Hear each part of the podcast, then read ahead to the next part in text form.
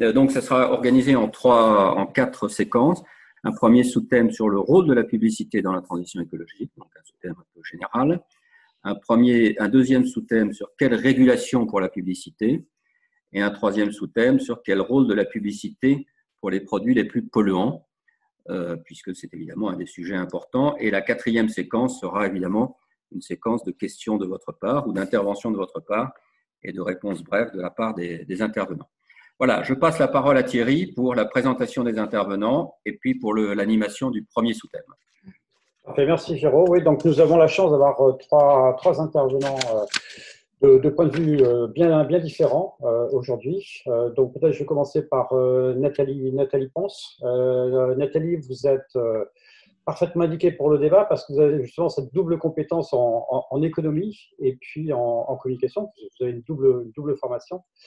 Euh, j'ai noté que vous avez fait vos, débuts, les débuts de votre carrière dans une association qui est euh, Solidarité SIDA et que vous êtes actuellement directrice générale adjointe de, Havas Paris et membre de la commission euh, développement durable de l'association des agences conseils en, communication. Renaud Fossard, vous êtes pareil de double formation, triple même, études de, droit, sciences politiques et CELSA. Et vous êtes surtout le responsable du programme SPIM, euh, qui est euh, le système publicitaire et influence des, multinationales, que, vous gérez avec euh, les avigateurs, le réseau RAP, Résistance à l'agression publicitaire, et puis Communication sans frontières. Et dans vos travaux particulièrement remarquables, il y a, Big Corpo, que je conseille à, tous ceux qui nous écoutent de, lire, parce que c'est parce que juste une, une Bible majeur sur le, sujet. C'est euh, extrêmement fouillé, extrêmement documenté. Euh, alors qu'en plus, il y, a, la chance d'avoir deux versions. Il y, a, il y, a, la version euh, un peu académique qui fait plus de 200 pages et une version un peu plus synthétique qui, en fait 15 ou 20. Donc on peut être d'accord ou, pas d'accord, mais en tout cas, c'est juste un, travail remarquable. Et puis Céline Pasquale-Espuni. Céline, vous êtes prof en communication à, Aix-Marseille et vous co-dirigez l'Institut méditerranéen en sciences de l'information et de la communication. Euh, vous êtes coordinatrice du groupe d'études et de recherche euh, communication, environnement, sciences et, société. Vous faites partie des, chercheurs qui connaissaient le, mieux le, sujet parce que, bah, pareil, ça fait plus de plus de, plus de 20 ans que, que, vous travaillez justement sur euh, le, sujet de la, communication environnementale et vous venez de, terminer un, colloque que vous allez bientôt mettre en ligne, euh, que vous avez tenu pendant, pendant trois jours sur le, sujet de la, communication environnementale.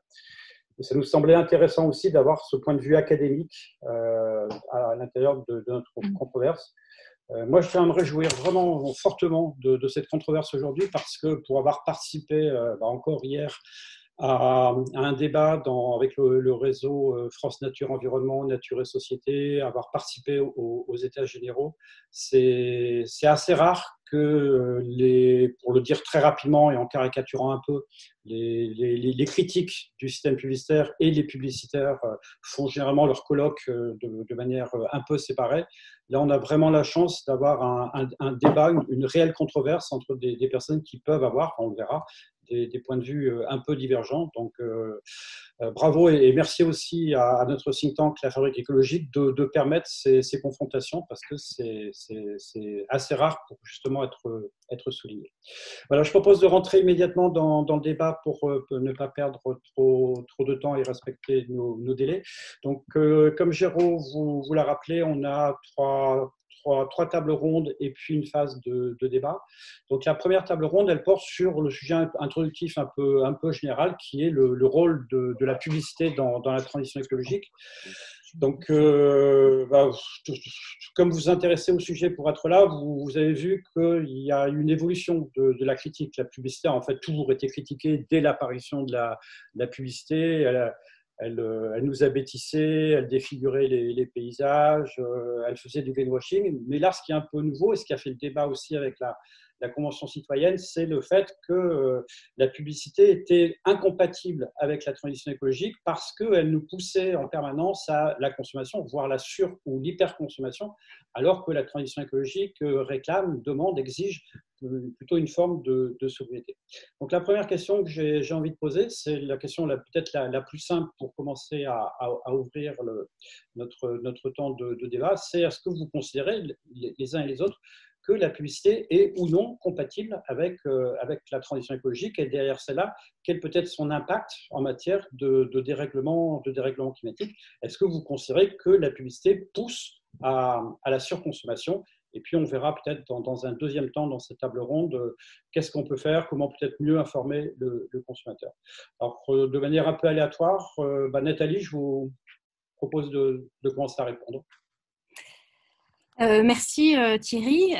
Bah, je vais ouvrir effectivement les, débats. je, vais, je vais quand même prendre effectivement deux minutes pour dire à quel point c'est important pour moi et puis derrière moi, mon entreprise et mon secteur de participer à ces débats, c'est que je pense que ces sujets-là et le sujet de la transition écologique, c'est des sujets extrêmement complexes, que les solutions euh, sont loin d'être évidentes et que ce n'est que par euh, un échange, un dialogue et de la co-construction tous ensemble qu'on arrivera à trouver, euh, j'allais dire, les solutions les plus viables pour les parties prenantes et, les plus, les plus efficaces. Alors, euh, pour, euh, pour, euh, sur la question donc, du lien entre, entre publicité et transition écologique, il est, dirais, pour nous, il est évident parce que effectivement, la publicité a de l'impact, a de la puissance. je crois que l'industrie a complètement conscience euh, que effectivement à travers, alors là c'est la publicité, mais plus largement à travers la communication, on, on, a un impact sur le comportement des gens parce qu'on crée, on crée du désir. Donc à partir de là, la question c'est comment et qu'est-ce que l'on fait pour que l'impact y soit positif. et je crois que c'est vraiment le, cœur du sujet et que quand on, on réduit le rapport entre publicité et transition écologique à un rapport négatif, en fait, on n'utilise pas dans le bon sens ce que peut faire en fait la, publicité. Donc, je crois que la, question, c'est effectivement comment, qu'est-ce que l'on fait au sein des agences, dans la relation avec les annonceurs, avec les entreprises de médias, pour effectivement faire en sorte qu'on ait un levier positif et qu'on se serve de la publicité pour effectivement accélérer, faciliter euh, la transition écologique. Donc le lien, oui. La question de la méthode pour euh, effectivement avoir un impact positif, c'est toute la, question dont il faut, euh, qu'il faut débattre ensemble. Alors ça, quand je, parle de ce point-là, on est tout de suite rentré, j'allais dire, dans le dur et dans ce qu'on appelle la responsabilité des messages. Après, ce qu'il faut savoir, c'est que toutes les entreprises de communication sont des entreprises à part entière et qu'à partir de là, euh, elles, euh, euh, dire, elles travaillent aussi pour diminuer leur propre impact de fonctionnement. Donc, bien entendu, on est comme des entreprises responsables, de plus en plus des entreprises du secteur calculent leur bilan carbone, mettent en place en fait les politiques de réduction pour effectivement avoir des impacts de plus en plus négatifs. Il y a un deuxième sujet aussi, c'est tout le, le, le, poids carbone et l'impact en fait de nos productions. C'est-à-dire, euh, effectivement, qu'est-ce qui se passe euh, quand on produit des films, qu'est-ce qui se passe quand on euh, produit des sites Internet, enfin, toutes sortes de communications, parce qu'il y a effectivement aussi toute une dynamique de progrès qui est faite pour réduire les impacts, pour faire en sorte de développer l'éco-production, quelle qu'elle soit. Et ça, c'est aussi un deuxième champ important pour nous et sur lequel on progresse et on obtient de, plus en plus de résultats. Ok, parfait, merci. En tout cas, merci de, rappeler que le, problème, ce n'est pas juste comme peut-être il y a 10 ans au moment du Grenelle de l'environnement, une réflexion sur les, messages et éviter le, greenwashing. On est vraiment dans une conception un peu plus globale où on prend en compte l'ensemble de l'écosystème de, la publicité. Euh, Renaud Fossard, vous êtes d'accord avec ça? Si je vous demande si vous pensez que la publicité est, compatible avec la transition écologique, vous avez peut-être un, un point de vue un peu différent oui, après, je pense qu'il faut spécifier ce qu'on entend par publicité. Euh, au préalable, donc, je veux remercier la Fabrique écologique pour l'organisation du débat, entièrement d'accord sur le fait que c'est nécessaire qu'on puisse échanger avec le, avec euh, le secteur publicitaire sur le sujet. Euh, aujourd'hui, en ce qui nous concerne, les associations, on a des difficultés à accéder aux décideurs politiques qui mènent les réformes. Le ministère de la Transition écologique ne nous a pas répondu pour euh, demande de rendez-vous qu'on a envoyé avec euh, France Nature Environnement, Zero Waste et Résistance à l'agression publicitaire. Euh, avec le, secteur publicitaire a un accès beaucoup plus large aux médias et aux décideurs. Donc, en tous les cas, un, un événement comme celui-là va permettre enfin qu'on discute ensemble sur, je le souhaite, des propositions. Euh, donc ça, je, je remercie mes coparticipantes et la fabrique. Euh, je rejoins aussi bien ce que vous avez dit, Thierry Baert, que Nathalie Ponce sur euh, la puissance de la publicité, le fait que le diagnostic a évolué. On n'est plus simplement dans la question de l'éventuelle manipulation individuelle, on est dans la question collective et écologique. Euh, et puis, effectivement, je pense que Nathalie l'a bien dit, il y a une véritable puissance de la publicité. Ensuite, euh, sur cette question de la publicité en général, impact euh, négatif ou positif, euh, non. Quelle publicité a quel impact négatif Quelle publicité a quel impact positif? Donc, il faut travailler sur les impacts négatifs de la publicité en premier lieu, arrêter de nuire. Par ailleurs, et c'est pas interdépendant, c'est différent. La publicité peut être un levier pour promouvoir des produits bas carbone, on le souhaite, mais disons que dans l'ordre des choses, la première chose à faire est évidemment de travailler sur arrêter de nuire, entre guillemets. Euh, Qu'est-ce que j'entends par là? J'entends par là le rôle euh, de la publicité telle qu'elle est aujourd'hui, hein, très très peu régulée, sur les enjeux macroéconomiques. Il y a évidemment cette question donc le coût carbone des productions publicitaires, euh, la pollution directe des prospectus, des panneaux, des panneaux numériques, la pollution directe, mais la, la, véritable question, elle est, à mon avis, dans le rôle macroéconomique de la publicité, c'est-à-dire son rôle dans la génération de phénomènes de surconsommation de masse. Euh, c'est-à-dire qu'il faut aussi peut-être rappeler juste rapidement le diagnostic euh, lié à la transition écologique. Euh, on est en retard sur les objectifs nationaux et on va chercher nos émissions de gaz à effet de serre ailleurs. C'est le Conseil pour le climat qui vient de nous le rappeler. Donc, euh, c'est-à-dire qu'on consomme des produits euh, réalisés à l'étranger, mais néanmoins, c'est la population française qui les consomme. Euh, et ça, ça augmente très rapidement. Donc, à tous les niveaux, on n'est pas dans les clous de la COP21. Les objectifs, c'est quand même de réduire de moitié les émissions de gaz à effet de serre d'ici 2030. Donc, chaque année, il faut faire 100% de moins. Or, depuis la COP21, on fait 1,5% de plus. Donc, on n'est vraiment pas dans les clous. La magnitude du changement qui devrait avoir lieu, c'est les deux confinements qu'on a eu cette année. Évidemment, c'est extrêmement chaotique et non souhaitable, mais c'est pour juste euh, poser euh, les choses. Ce qui est nécessaire à l'heure actuelle, ce ne sont pas des initiatives éparses, des efforts qui sont très subjectifs que chacun fait. Ce sont les règles collectives qui vont être imposées à tous. C'est donc, à mon sens, l'intervention des pouvoirs publics qui va fixer euh, ce qu'on appelle le level playing field, ce à quoi les annonceurs comme les agences doivent se conformer. Ensuite, les agences qui veulent, ou les annonceurs, aller plus loin par leurs engagements, c'est très bien, c'est souhaitable, mais entre guillemets, euh, l'enjeu massif, il est vraiment celui des règles collectives. En ce qui concerne la, publicité, juste euh, clarifier un point qui n'est pas une opinion, c'est le résultat des recherches universitaires indépendantes et convergentes.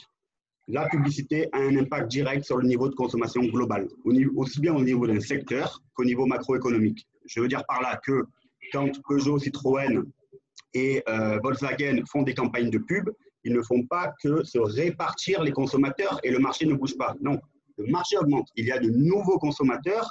Euh, Nathalie l'a aussi bien clarifié. Il y a euh, un travail de création de désir, pas simplement d'informer ce récit néoclassique, un peu maintenant has-been, d'informer des consommateurs qui avaient déjà prévu d'acheter sur euh, leurs préférences. Non, il y a création de désir. Donc, augmentation de la consommation. Donc, ça renvoie à euh, ce que le Conseil pour le climat nous disait, on consomme de plus en plus des produits étrangers et la, publicité, ou plutôt la communication commerciale, parce qu'il faut ajouter le, marketing pro, promotionnel, on parle de 32 milliards, euh, est au cœur du réacteur. Donc, à mon avis, il paraît évident que euh, la publicité a un rôle majeur et pas anecdotique dans la transition écologique. Merci, merci Renaud. Je vais passer la, parole à, Céline Pasquale-Espy. Donc euh, Céline, je rappelais, vous êtes euh, chercheuse en, en sciences de l'information et de la communication et depuis 20 ans, vous travaillez sur le thème de, la communication environnementale. Qu'est-ce que les, recherches académiques peuvent nous dire sur un, sujet comme le nôtre? On voit qu'il y, a, des passions, il y a, beaucoup d'idées sur ce thème. Est-ce qu'on a des, données un peu scientifiques sur un, sujet comme le nôtre? Et on a des données, on a des données de plusieurs ordres. Alors, je vais essayer de compléter en fait les deux interventions qui, ont eu lieu juste avant moi. Euh, déjà, la publicité, c'est un secteur et c'est un secteur économique. Donc effectivement, il y a des acteurs, il y a beaucoup de gens qui dépendent de la publicité, donc tout ce qui est magazine, enfin tout ce qui est presse. La, publicité finance aussi. Donc elle a un rôle certain et énorme dans l'économie, au-delà de, du média, du message, de changer les comportements, etc. Donc il est vrai que quand tout à l'heure Nathalie nous parlait de l'impact carbone, du questionnement qu'ont aussi aujourd'hui les acteurs de la publicité pour faire mieux eux-mêmes euh, pour se mettre eux-mêmes euh, en question et pour essayer de, travailler sur une transition écologique en tant qu'organisation, c'est quelque chose qui est important. Maintenant, la publicité, c'est aussi un média et c'est un média qui est, alors certes, fait pour rendre public, mais aussi fait pour, euh, pour vendre. Et là, ce, que, je peux vous dire de ce que je sais et de, mes propres recherches et d'autres recherches que j'ai pu, j'ai pu lire de mes collègues, c'est un certain nombre de choses euh, qui relèvent à la fois du média, c'est-à-dire de la façon dont on parle, mais aussi des messages, des valeurs, et puis, euh, et puis clairement de l'essence de cette communication. La communication publicitaire telle qu'on l'entend est un média court. Dans, tout ce que l'on peut faire en termes de communication, on peut faire des relations publiques, on peut faire de l'événementiel, on peut faire des relations presse, il y a beaucoup de, de moyens qui sont à notre disposition pour parler de ce que l'on fait. Et la communication publicitaire est l'un des moyens les plus courts euh, en termes de temps. C'est-à-dire qu'on a très peu de temps pour dire très peu de choses et c'est aussi euh, un média qui est un média euh, qui associe en fait de l'image, du son et donc qui touche dans notre cerveau un certain nombre de, de, de, phénomènes qui nous permettent ensuite d'aller au-delà de simplement ce qui est dit ou ce qui est montré, ce qui est vu. On a quelque chose qui converge dans les trois. Et là, qu'est-ce qu'on voit? On voit qu'en fait, on avait jusqu'à présent un modèle qui était euh, souvent un émetteur pour de multiples récepteurs, les clients, les consommateurs, etc., et qui ne convient plus trop au message que porte la transition écologique, d'où ce questionnement. Et aussi, c'est un média qui a été extrêmement utilisé pour porter finalement euh, d'autres valeurs qui sont en train de changer, d'où tous ces questionnements et toute cette remise en question assez frontale et assez brutale par rapport à la publicité, alors que ça reste l'un des moyens, comme l'a souligné Nathalie, des plus puissants pour changer aussi les comportements et rendre publiques les choses. Donc il y a une question là qui se pose. On est face à quelque chose qui est extrêmement puissant et dont on a besoin pour changer, et à la fois, effectivement, on est sur un format qui pose un certain nombre de questions compte tenu de la réduction des messages et aussi d'une ancienne forme un peu classique qui a été quand même pas mal utilisée pour, euh, avec des raccourcis et qui avait aussi très vite été accusée de greenwashing. On l'a vu dès le premier Grenelle de l'environnement. Euh, il faut dire aussi que, et ça c'est Renaud qui l'a bien pointé tout à l'heure, on parle de cette notion de désir. La publicité est rattachée à tout ce qui est désir. Et c'est pour ça que moi j'essayais de vous parler de valeur. C'est-à-dire que euh, peut-être que effectivement, ce moyen de vendre, ce moyen de se faire connaître, mais aussi ce moyen de rendre public et de changer les comportements ne fonctionne pas que sur du désir. Et il y a peut-être d'autres choses aussi à voir euh, concernant eh ben, euh, le fait de partager, le fait de co-construire, tout en sachant qu'il faudra à un moment donné arriver à un niveau massif, c'est-à-dire en parler à des millions de personnes, et que pour ça, la publicité reste quand même un très bon, un très bon moyen. Donc, il est clair qu'on est sur une remise en question actuellement de comment se fait la publicité.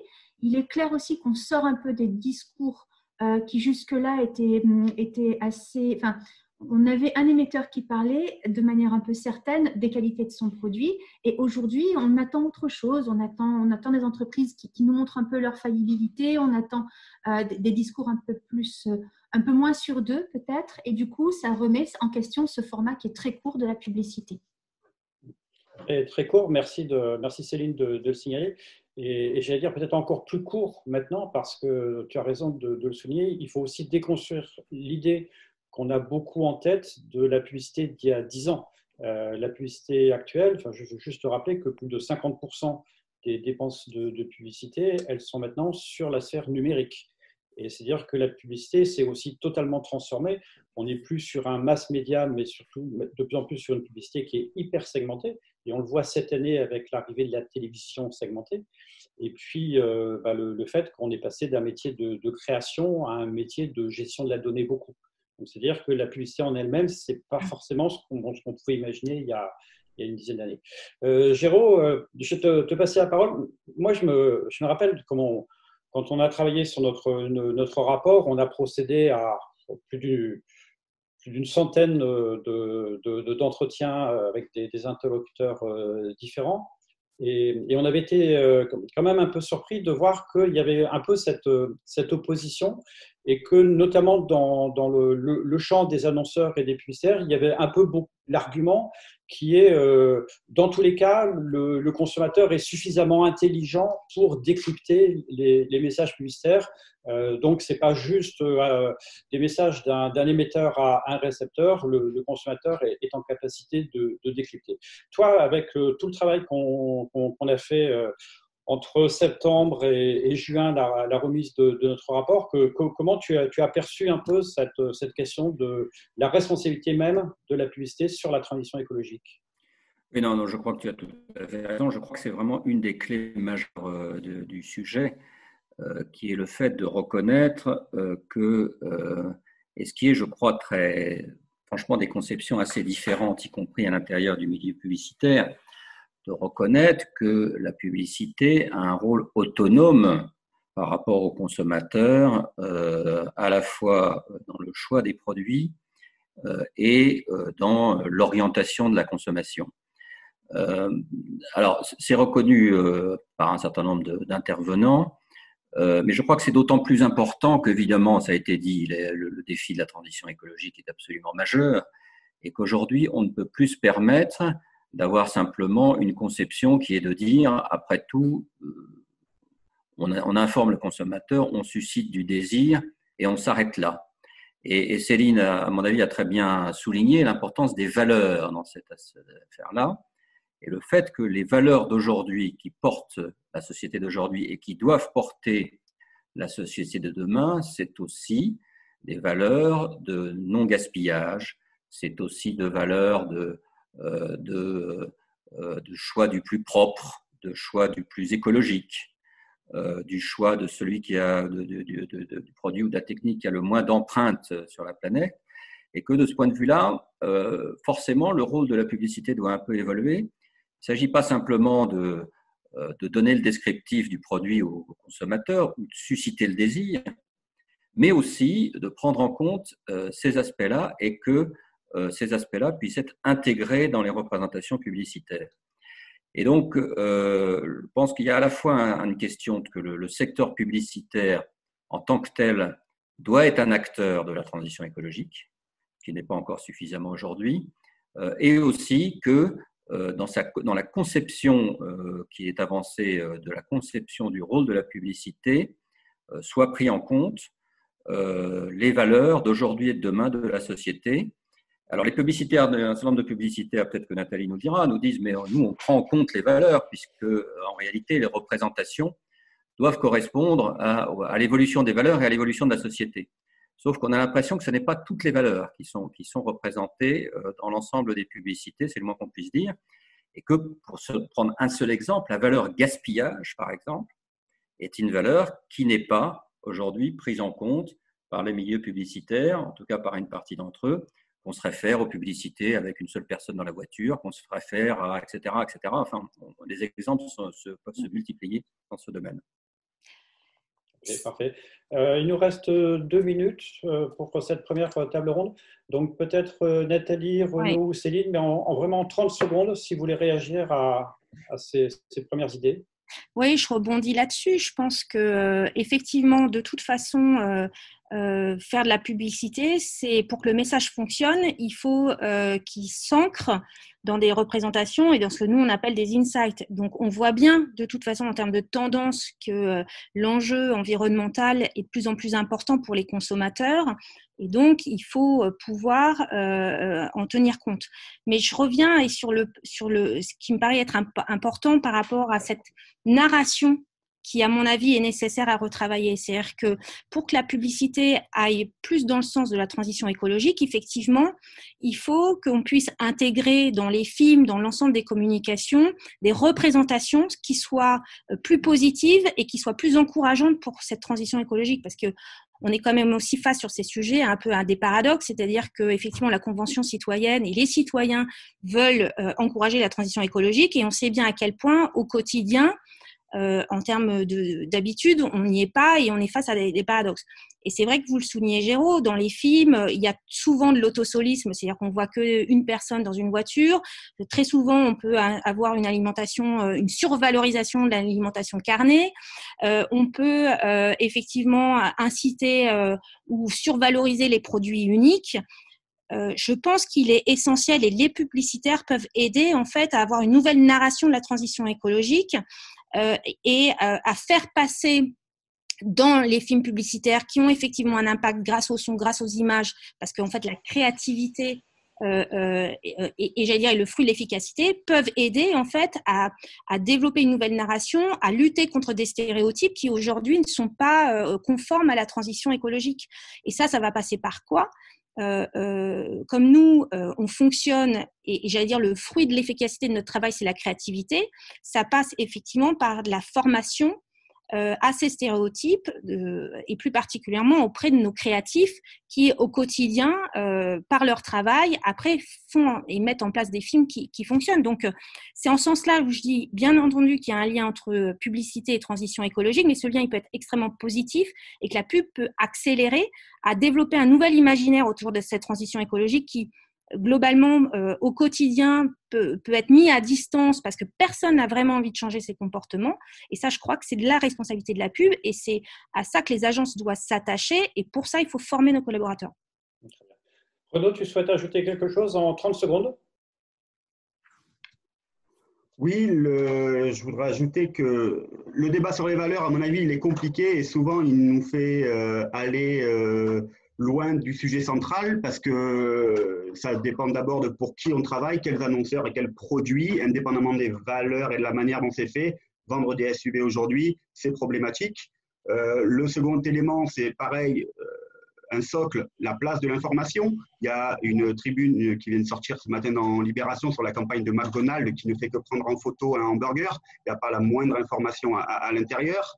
Euh, donc, il faut d'abord passer par là et ensuite de voir quelles valeurs peuvent être euh, promues par, euh, par la, publicité. Néanmoins, sur le, thème des valeurs, je vous, cite une étude vraiment de référence du très sérieux euh, Center for Economic Policy Research européen, 2008. Sur un million d'Européens dans les 27 pays sur 30 ans, il, conclut au fait que les hauts niveaux de publicité peuvent réduire le bien-être sociétal en encourageant les désirs infinis. ils travaillent sur la notion de bien-être et ils, font, ils établissent le lien direct entre l'obsolescence, la publicité et l'obsolescence qui, en gros, amène à euh, racheter des produits avant même qu'ils ne soient plus en état de marche et, plus rapidement. Donc, sur ce terrain des valeurs, je crois que cette étude doit, être approfondie. Ok, merci. Et Céline, pour conclure? Ah. avec le micro, c'est mieux. Mm. Oui, je voulais revenir à la, question initiale qui était la notion de, compatibilité ou d'incompatibilité de la pub avec la transition écologique. Euh, euh, j'entends ce que vient de dire Renaud et je suis tout à fait d'accord. C'est-à-dire qu'effectivement, ça va être compliqué de continuer à euh, promouvoir un certain nombre de, choses que l'on sait euh, qui ne sont pas du tout ni durables ni tenables en fait d'un point de vue économique. Donc il y a effectivement une question de, déontologie dont il faut parler, puis aussi de réglementation. Je pense qu'on va en parler dans les prochaines tables rondes. ceci dit, pour moi, la publicité reste quand même l'un des médias, euh, ce qu'on appelle les pop narratives, hein, c'est-à-dire quelque chose qui rentre dans la culture populaire et dans le récit, dans la trame, qui est effectivement euh, parmi les plus puissants. Donc c'est compliqué euh, de, rejeter en bloc la publicité. Il me semble qu'il faut avoir un bilan beaucoup plus nuancé parce que ça fait partie des leviers les plus puissants.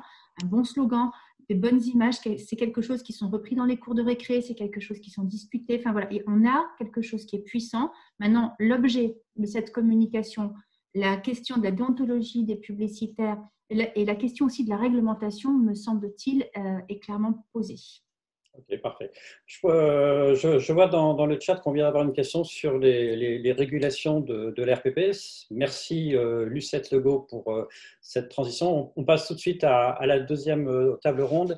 Et Géraud, je te passe la, parole pour l'animation, donc pour traiter des questions justement de, de régulation publicitaire.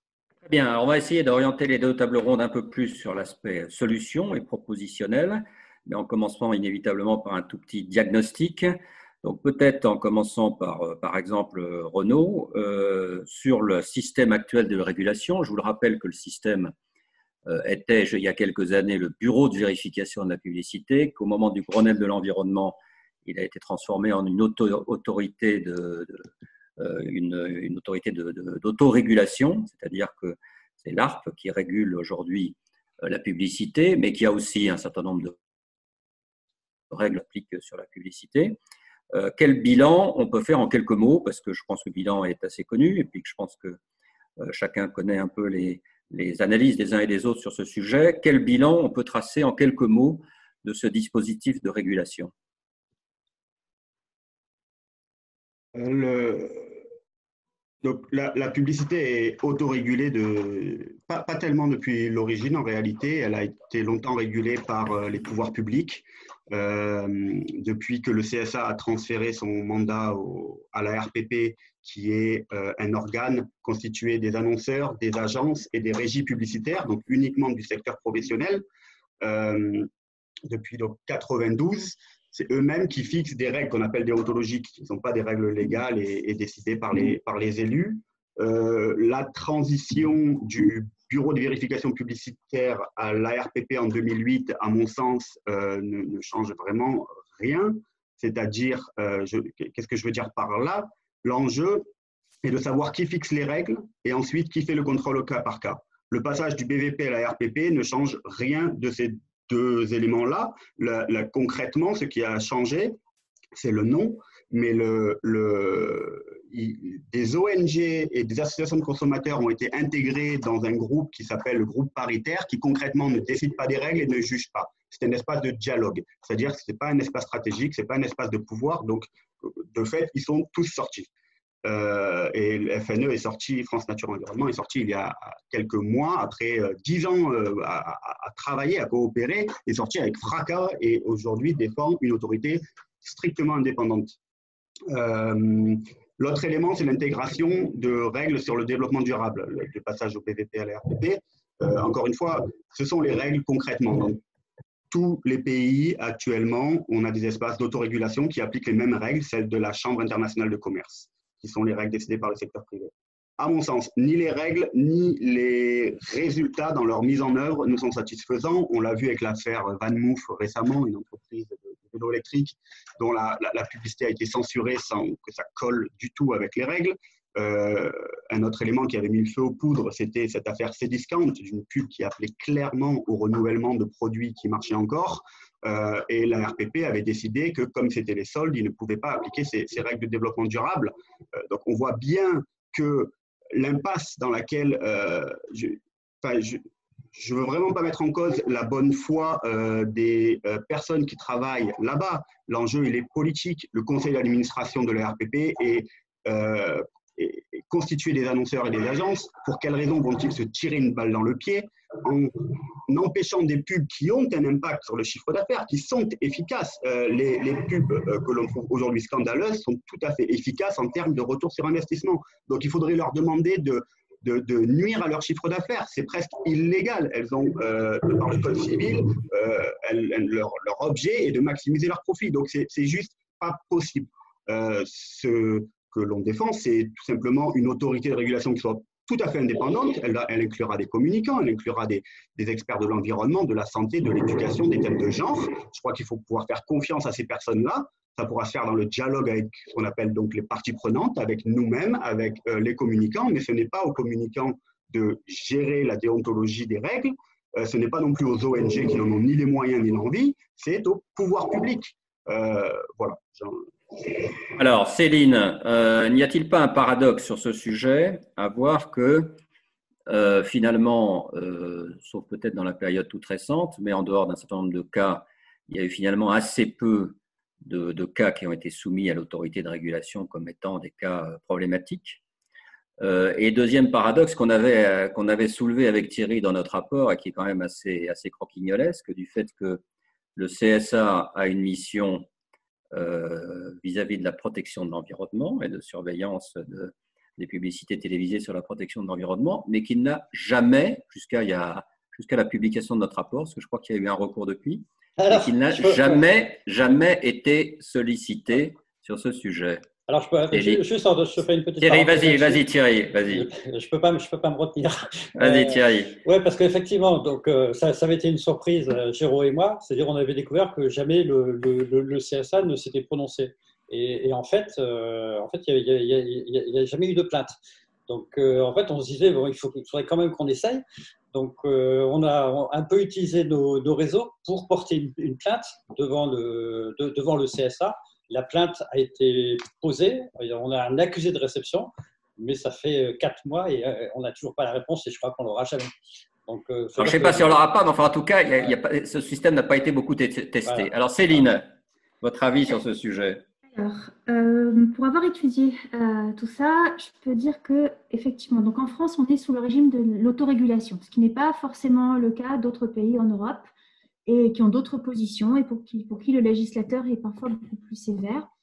Euh, moi, je pense que c'est quelque chose qui relève de la culture française et que, que c'est très bien comme ça. Le problème de la RPP tel que je le vois depuis des années, euh, et notamment, alors donc on a trois chambres, on avait l'intromission normalement des, des parties prenantes aux négociations suite au Grenelle de l'environnement et notamment des associations environnementales. C'est quelque chose qui n'a pas marché puisqu'on voit aujourd'hui qu'on arrive à quelque chose qui est en bout de course avec la sortie de France Nature Environnement de la RPP.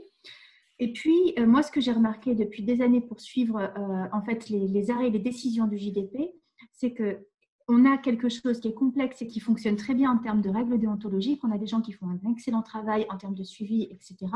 Et le système, il est basé notamment sur le fait que les, personnes portent plainte. Le problème, c'est que ces personnes, ça peut être, quand on regarde qui a porté plainte, c'est souvent, les mêmes.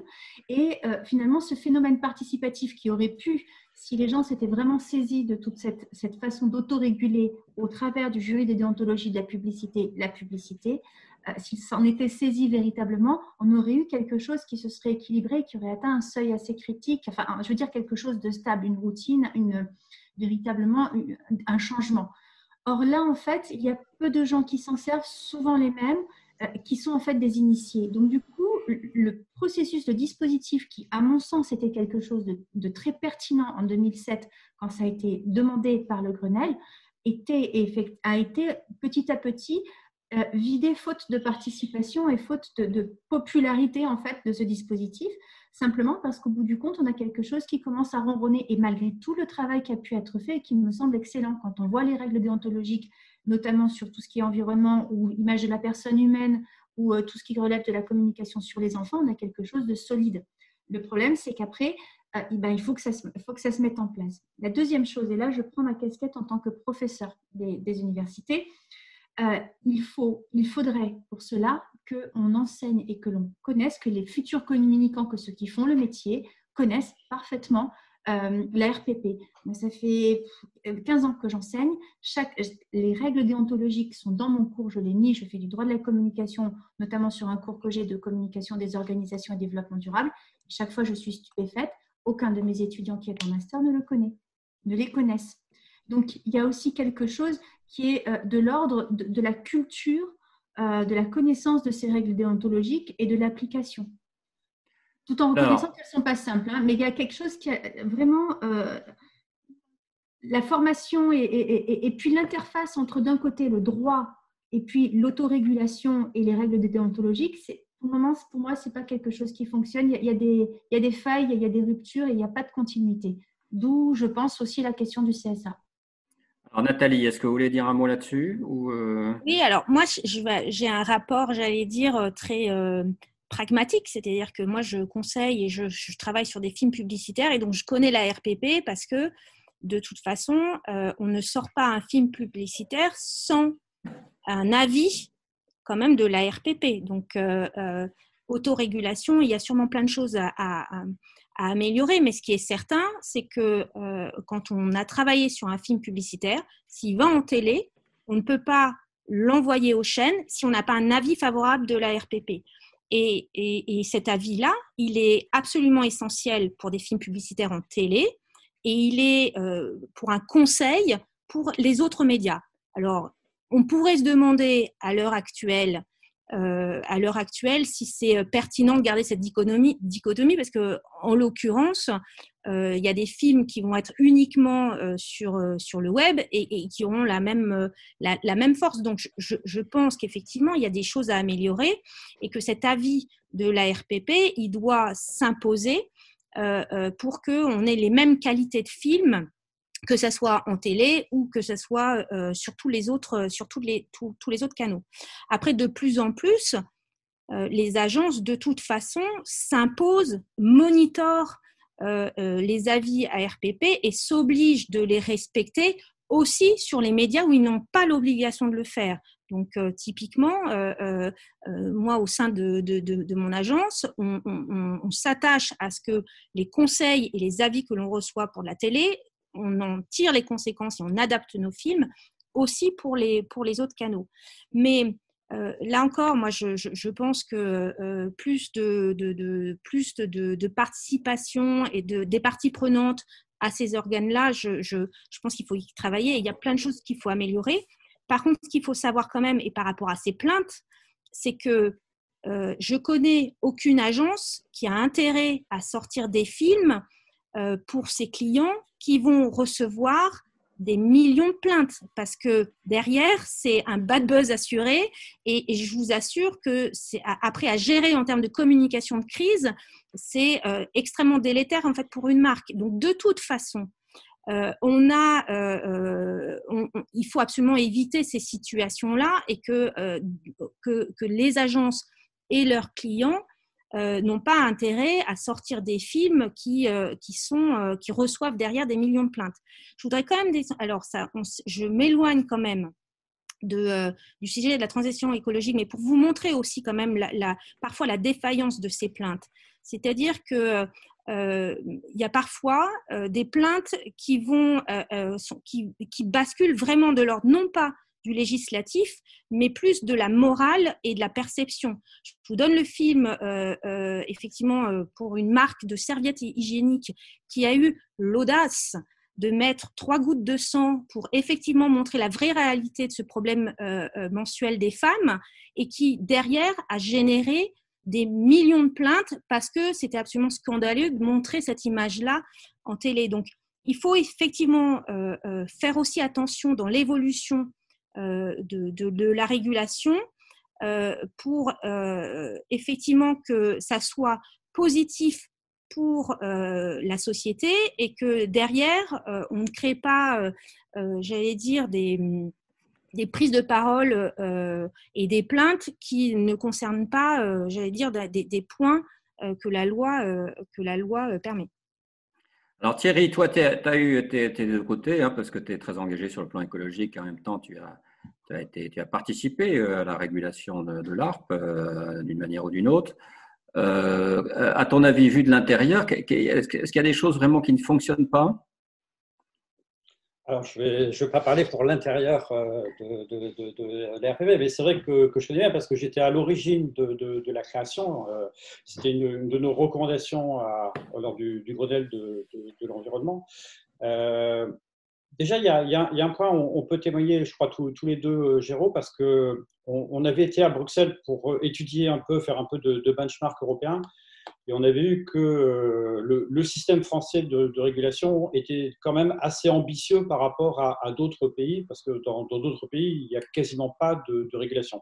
Elle fonctionne en Allemagne, ça fonctionne en Angleterre, dans pas mal de pays, c'est quand même, quand même pas, à la hauteur. Il y a réagir sur un point que vient de dire euh, Nathalie quand elle parle des films à la télévision. Euh, bah, pas oublier aussi ce qu'on a dit en, introduction, c'est que maintenant, la moitié se fait sur le digital. Et dans le dernier rapport qui a été publié il y a, deux mois, ADEME, ARPP, il y a un film publicitaire euh, sur YouTube qui ne respecte pas la recommandation développement durable. Donc on voit qu'il y a aussi un, un territoire qui est relativement peu contrôlé. Enfin, clairement, une sur deux, c'est considérable. Alors, euh, je pense qu'on on a tous conscience qu'il y a un problème dans, la régulation. Euh, que si ça avait bien fonctionné au début 2007-2010, euh, ça, a un peu évolué. Là, les, les, quatre points sur lesquels on considère qu'il peut y avoir un accord, c'est dans la gouvernance. 32 administrateurs de, de l'RPP, pas un qui représente les élus, donc l'affichage extérieur, pas un qui représente les associations de consommation, pas un qui représente les ONG environnementales. Donc, il y a, un problème.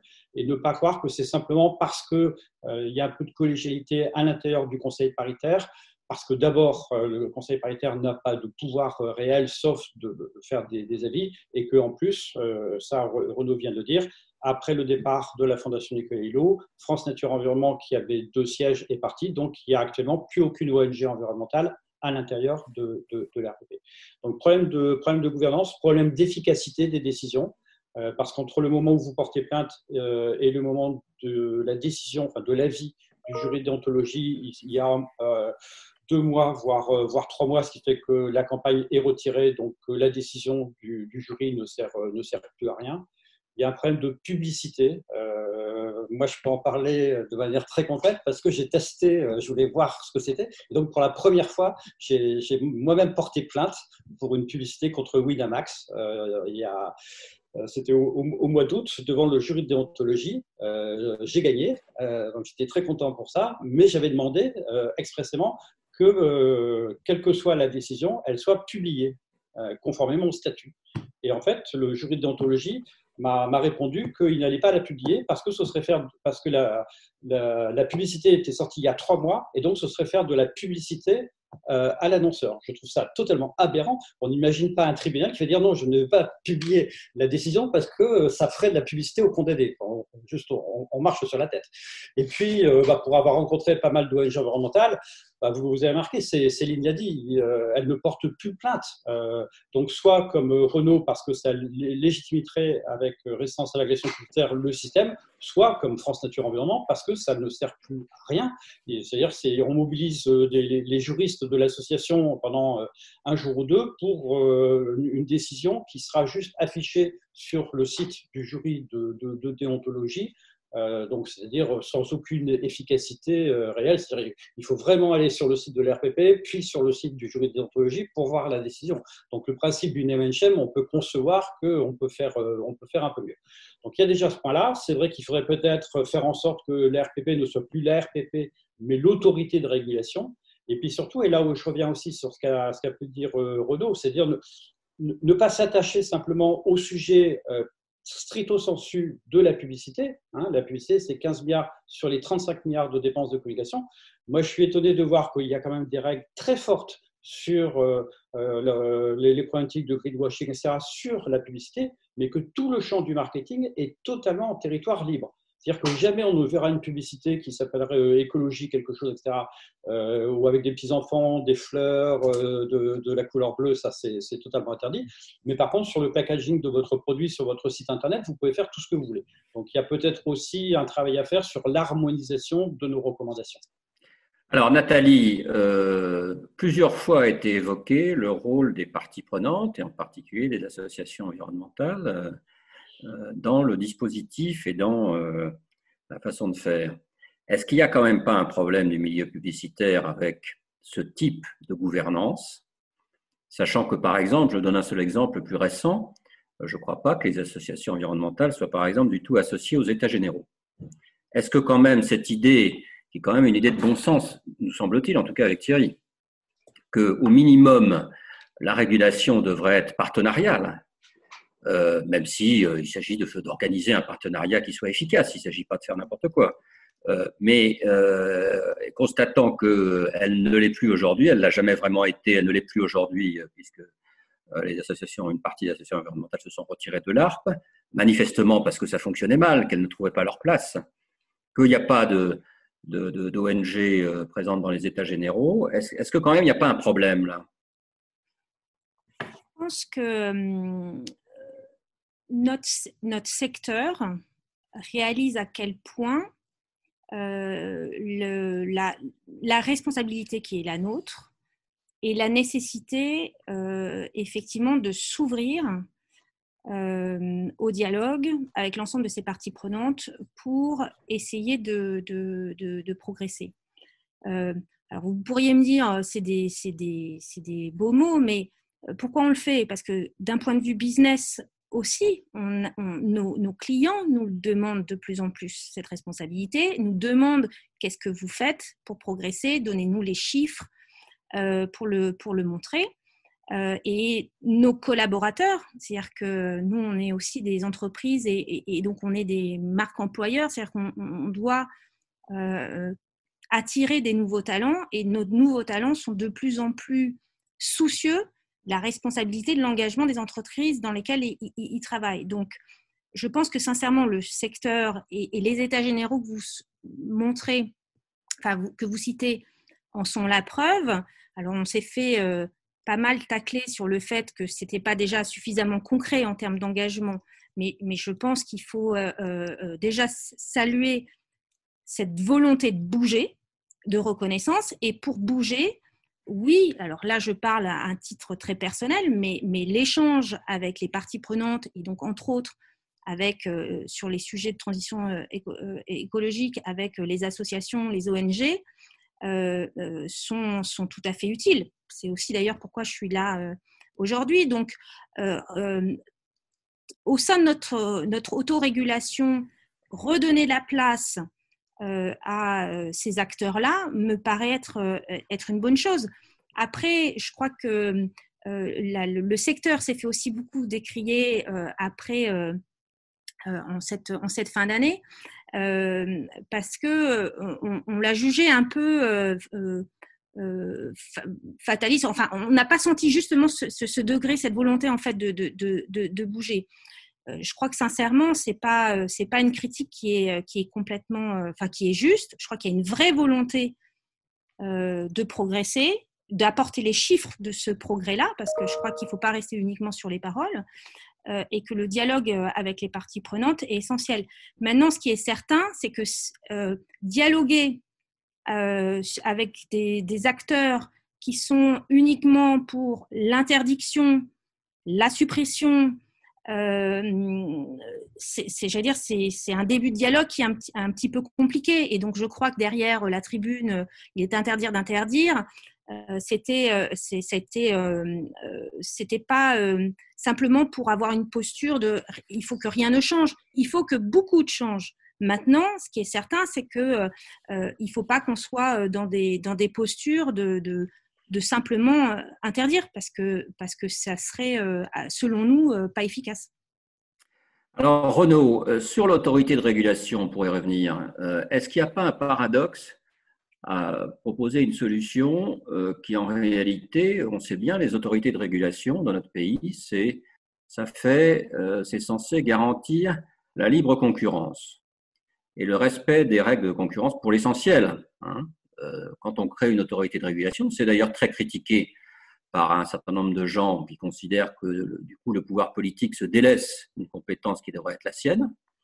Euh, et donc c'est euh, principalement dans nos sociétés développées, les autorités de régulation, ça sert à, disons, faire jouer le jeu de la concurrence de manière, semble-t-il, normale. Bon. Est-ce qu'il n'y a pas un paradoxe sur, sur ce type de sujet à proposer ça Et, est-ce que plus concrètement, est-ce que ça garantit vraiment euh, qu'un euh, changement total de système avec une autorité publique euh, aurait des décisions meilleures qu'une une, une autorégulation? Vous me direz peut-être que il n'y a pas pas grand-chose à faire pour que ce soit mieux, je n'en sais rien. Mais en tout cas, je pense que la question se pose. Alors, je n'ai pas tout à fait compris euh, l'enjeu vis-à-vis de la libre concurrence, mais je vais développer, peut-être vous, vous, repréciserez. Euh, la question, c'est pourquoi se méfie-t-on autant? J'aimerais vraiment entendre euh, aussi bien les auteurs du donc, Thierry Baert et, et Géraud Guibert que Nathalie. je n'entends pas quelles seraient les faiblesses d'une autorité de régulation euh, indépendante, c'est-à-dire indépendante du gouvernement, hein, une autorité administrative indépendante comme l'est le CSA. Ça, pas, ça, ne doit pas être euh, lié aux majorités politiques. C'est une autorité administrative indépendante et indépendante des, des communicants du secteur privé euh, quelles, seraient les faiblesses? On est, Parce que du coup, euh, quand le constat est, massif hein, sur l'inefficacité de la RPP, le problème de gouvernance, le problème d'efficacité, je crois qu'il est partagé par tous.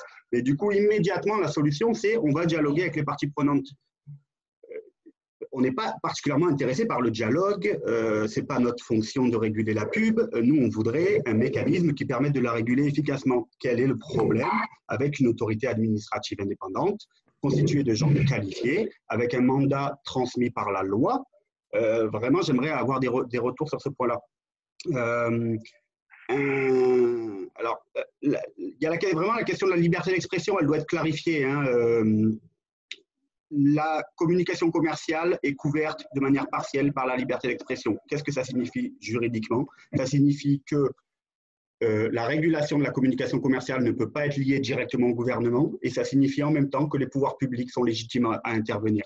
Ce segment de phrase, je vous le laisse, mais il est très important, notamment vis-à-vis des tribunes qui sont euh, faites par le secteur. Je reviens sur vos, propos, Nathalie. La tribune, euh, avant d'interdire, n'est pas une tribune, c'est de l'achat d'espace dans le, le jury de déontologie publicitaire n'est pas passé par une rédaction journalistique qui a jugé s'il y avait de l'intérêt.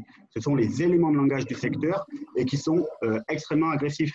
Euh, pardon, hein, mais le, euh, peut-on résumer le rapport Big Corpo, le rapport sur les lois E20, les propositions de l'ONG de résistance à l'agression publicitaire, France Nature Environnement et d'autres, à interdire la pub?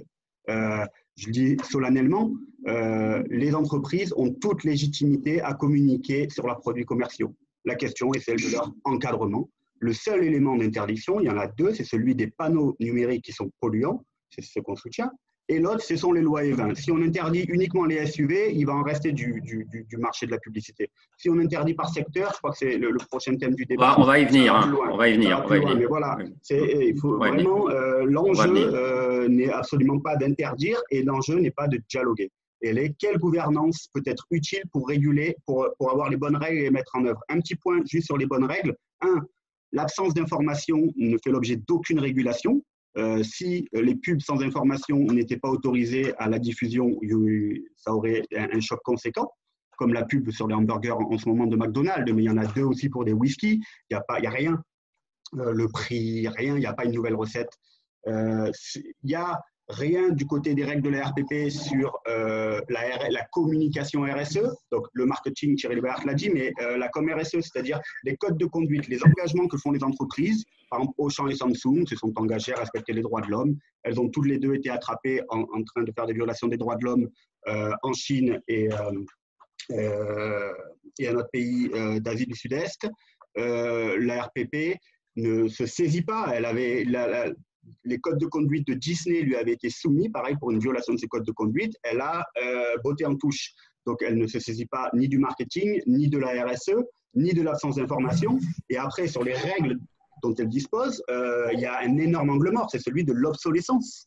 Euh, pour le coup, on a un peu travaillé dessus avec résistance à l'agression publicitaire, des règles liées à l'incitation au remplacement des biens qui marchent encore, le café discount, euh, les règles liées à la valorisation on va, peut-être on va peut-être rester sur la régulation, hein, si, si, euh, si ça pas trop, si ça vous ennuie pas trop. Et on reviendra sur ces sujets-là de toute façon dans la troisième table ronde, hein, puisque c'est. Euh, sur le contenu des règles, ça marche. Oui. Hein. Céline, qu'est-ce que vous pensez sur l'autorité de régulation là? Quel est votre votre point de vue? D'autant que dans le chat, il y a une question sur euh, est-ce que les académiques n'auraient euh, pas aussi intérêt à, intégrer la régulation publicitaire?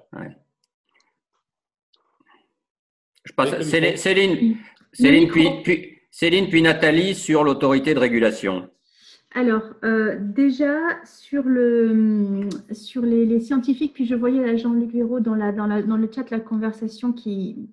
Je pense que on, le, rôle euh, que, l'on peut avoir, euh, nous qui travaillons également sur la communication, c'est déjà être au clair, parce qu'on parle, à mon avis, d'une arlésienne, sur est-ce que l'interdiction euh, change véritablement les comportements. On parlait tout à l'heure de réception, oui ou non, de manière très pragmatique. Je ne connais personne qui a répondu de manière très simple à ça.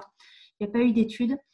il n'y a pas eu, il a pas eu non plus de, preuves en fait que véritablement les gens voient ou soient complètement écoute en fait les, comportements vertueux dans les, campagnes publicitaires. C'est-à-dire qu'on est, on est effectivement dans quelque chose qui, en termes de, réception et en termes de compréhension de la part des récepteurs, de tous ceux qui regardent la publicité, n'est pas évalué. Donc, aussi bien euh, d'un extrême de l'échiquier qui est j'interdis, est-ce que ça va avoir un effet? Et de l'autre côté, qui est je propose un monde vertueux, est-ce que les gens vont l'écouter Est-ce qu'ils vont s'y projeter? Donc, ça, on ne sait pas l'effet que ça a. Donc déjà, d'une. Et là, je pense que nous, on pourrait aider. On, parlera d'interdiction tout à l'heure, hein, mais là, c'est vraiment sur la régulation. Hein. Alors, pour la régulation, moi, je suis du même avis que Renault, c'est-à-dire que je pense qu'il faudrait qu'il y ait euh, une instance qui soit beaucoup plus ouverte et, beaucoup plus indépendante et qui, en fait, euh, soit plus puissante, du coup, compte, compte tenu de, la, de tous les messages. Encore une fois, de toutes les manières, on est sur un secteur économique, financier, très important et qui a son mot à dire. Mais il me semble qu'aujourd'hui, il faudrait que la société civile, il faudrait que les ONG, il faudrait qu'en fait, ceux qui peuvent représenter euh, les, citoyens soient beaucoup plus présents euh, à tous les niveaux et soient mieux représentés dans une instance qui finalement est dégagée d'une quelconque euh, prise directement sur, les, enjeux économiques et financiers, tout en y étant contrainte et en, étant attentive, mais, mais qui soit capable de trancher de manière plus favorable. Voilà, mon avis. Alors Nathalie, et puis on passera ensuite au troisième, euh, troisième chapeau. je vais essayer de faire, faire bref. je pense qu'il faut quand même rappeler que on fait de la publicité sur des produits qui sont qui sont légaux. Hein. C'est-à-dire que la première la première autorité, elle est là. C'est-à-dire que euh, on, communique sur euh, et nos clients viennent nous voir euh, pour, pour il y, a, quand même une régulation qui est très forte sur des produits qui sont, qui sont légaux. Ça, c'est le premier point.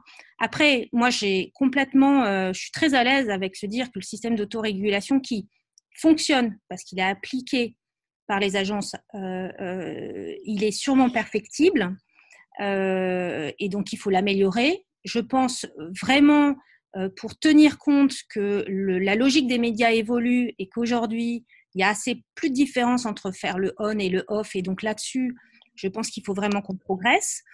Euh, mais effectivement, nous, on est, on est, on, on, demande ou on est complètement euh, à l'aise avec améliorer un système d'autorégulation pour qu'il soit plus efficace et pour éviter effectivement que euh, il, y a quelques, il y a quelques films qui sortent qui qui, devraient pas sortir.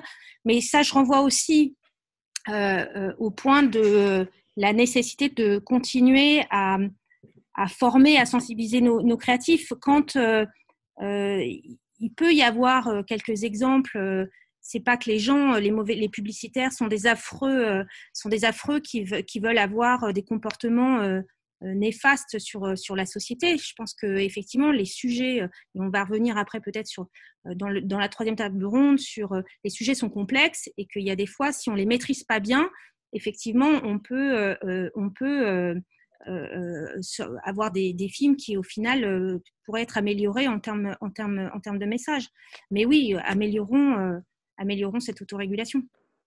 Merci Thierry, je te passe la parole sur la troisième table ronde. Euh, oui, ben, on, va, on, va, démarrer tout de suite. Donc, euh, ben, justement, là, on est au cœur du, sujet. On voyait que nos, intervenants avaient d'ailleurs du, mal à, se retenir avant d'y rentrer, euh, qui est celui, parce que c'est celui qui a cristallisé les, débats, avec le projet loi E20 sur la pub, le, rapport Bicorpo, la proposition de loi de, de, Mathieu Orphelin, et puis les préconisations de la Convention. C'est est-ce qu'on peut faire de la publicité sur des, produits polluants? Euh, et, on, voit bien là qu'on a un, débat assez clivé. Euh, avec Nathalie qui dit euh, on, peut améliorer les, représentations qui sont derrière et donc faire en sorte que la publicité ne soit plus un obstacle mais un levier. Et puis la, critique publicitaire qui dit mais le problème n'est pas là. C'est-à-dire que même derrière une belle représentation, un, SUV restera toujours un, un, SUV. donc on est sur un, un, sujet qui, a déclenché d'ailleurs la, réaction des publicitaires avec justement la, campagne que vous avez vue avant d'interdire, donc cette réflexion sur les interdictions. Rappelez aussi, bien sûr, le contexte économique, parce que, parce que alors là, je n'ai pas les chiffres en tête, mais c'est moins 20, moins 25 de, recettes publicitaires en moins cette année à cause du Covid. Et donc, la question du, financement des, médias dont on pourra parler dans, cette table ronde. Donc voilà, on est vraiment sur un, sujet qui est, qui est, majeur. Peut-être juste rappeler un, point qui est euh, important et qu'on avait bien vu aussi euh, dans, dans le rapport qu'on avait pu faire. C'est euh, peut-être avant de réfléchir aussi à de nouvelles législations, de nouvelles interdictions, etc. C'est en fait, on s'est aperçu qu'il y avait déjà une gamme législative qui était super importante.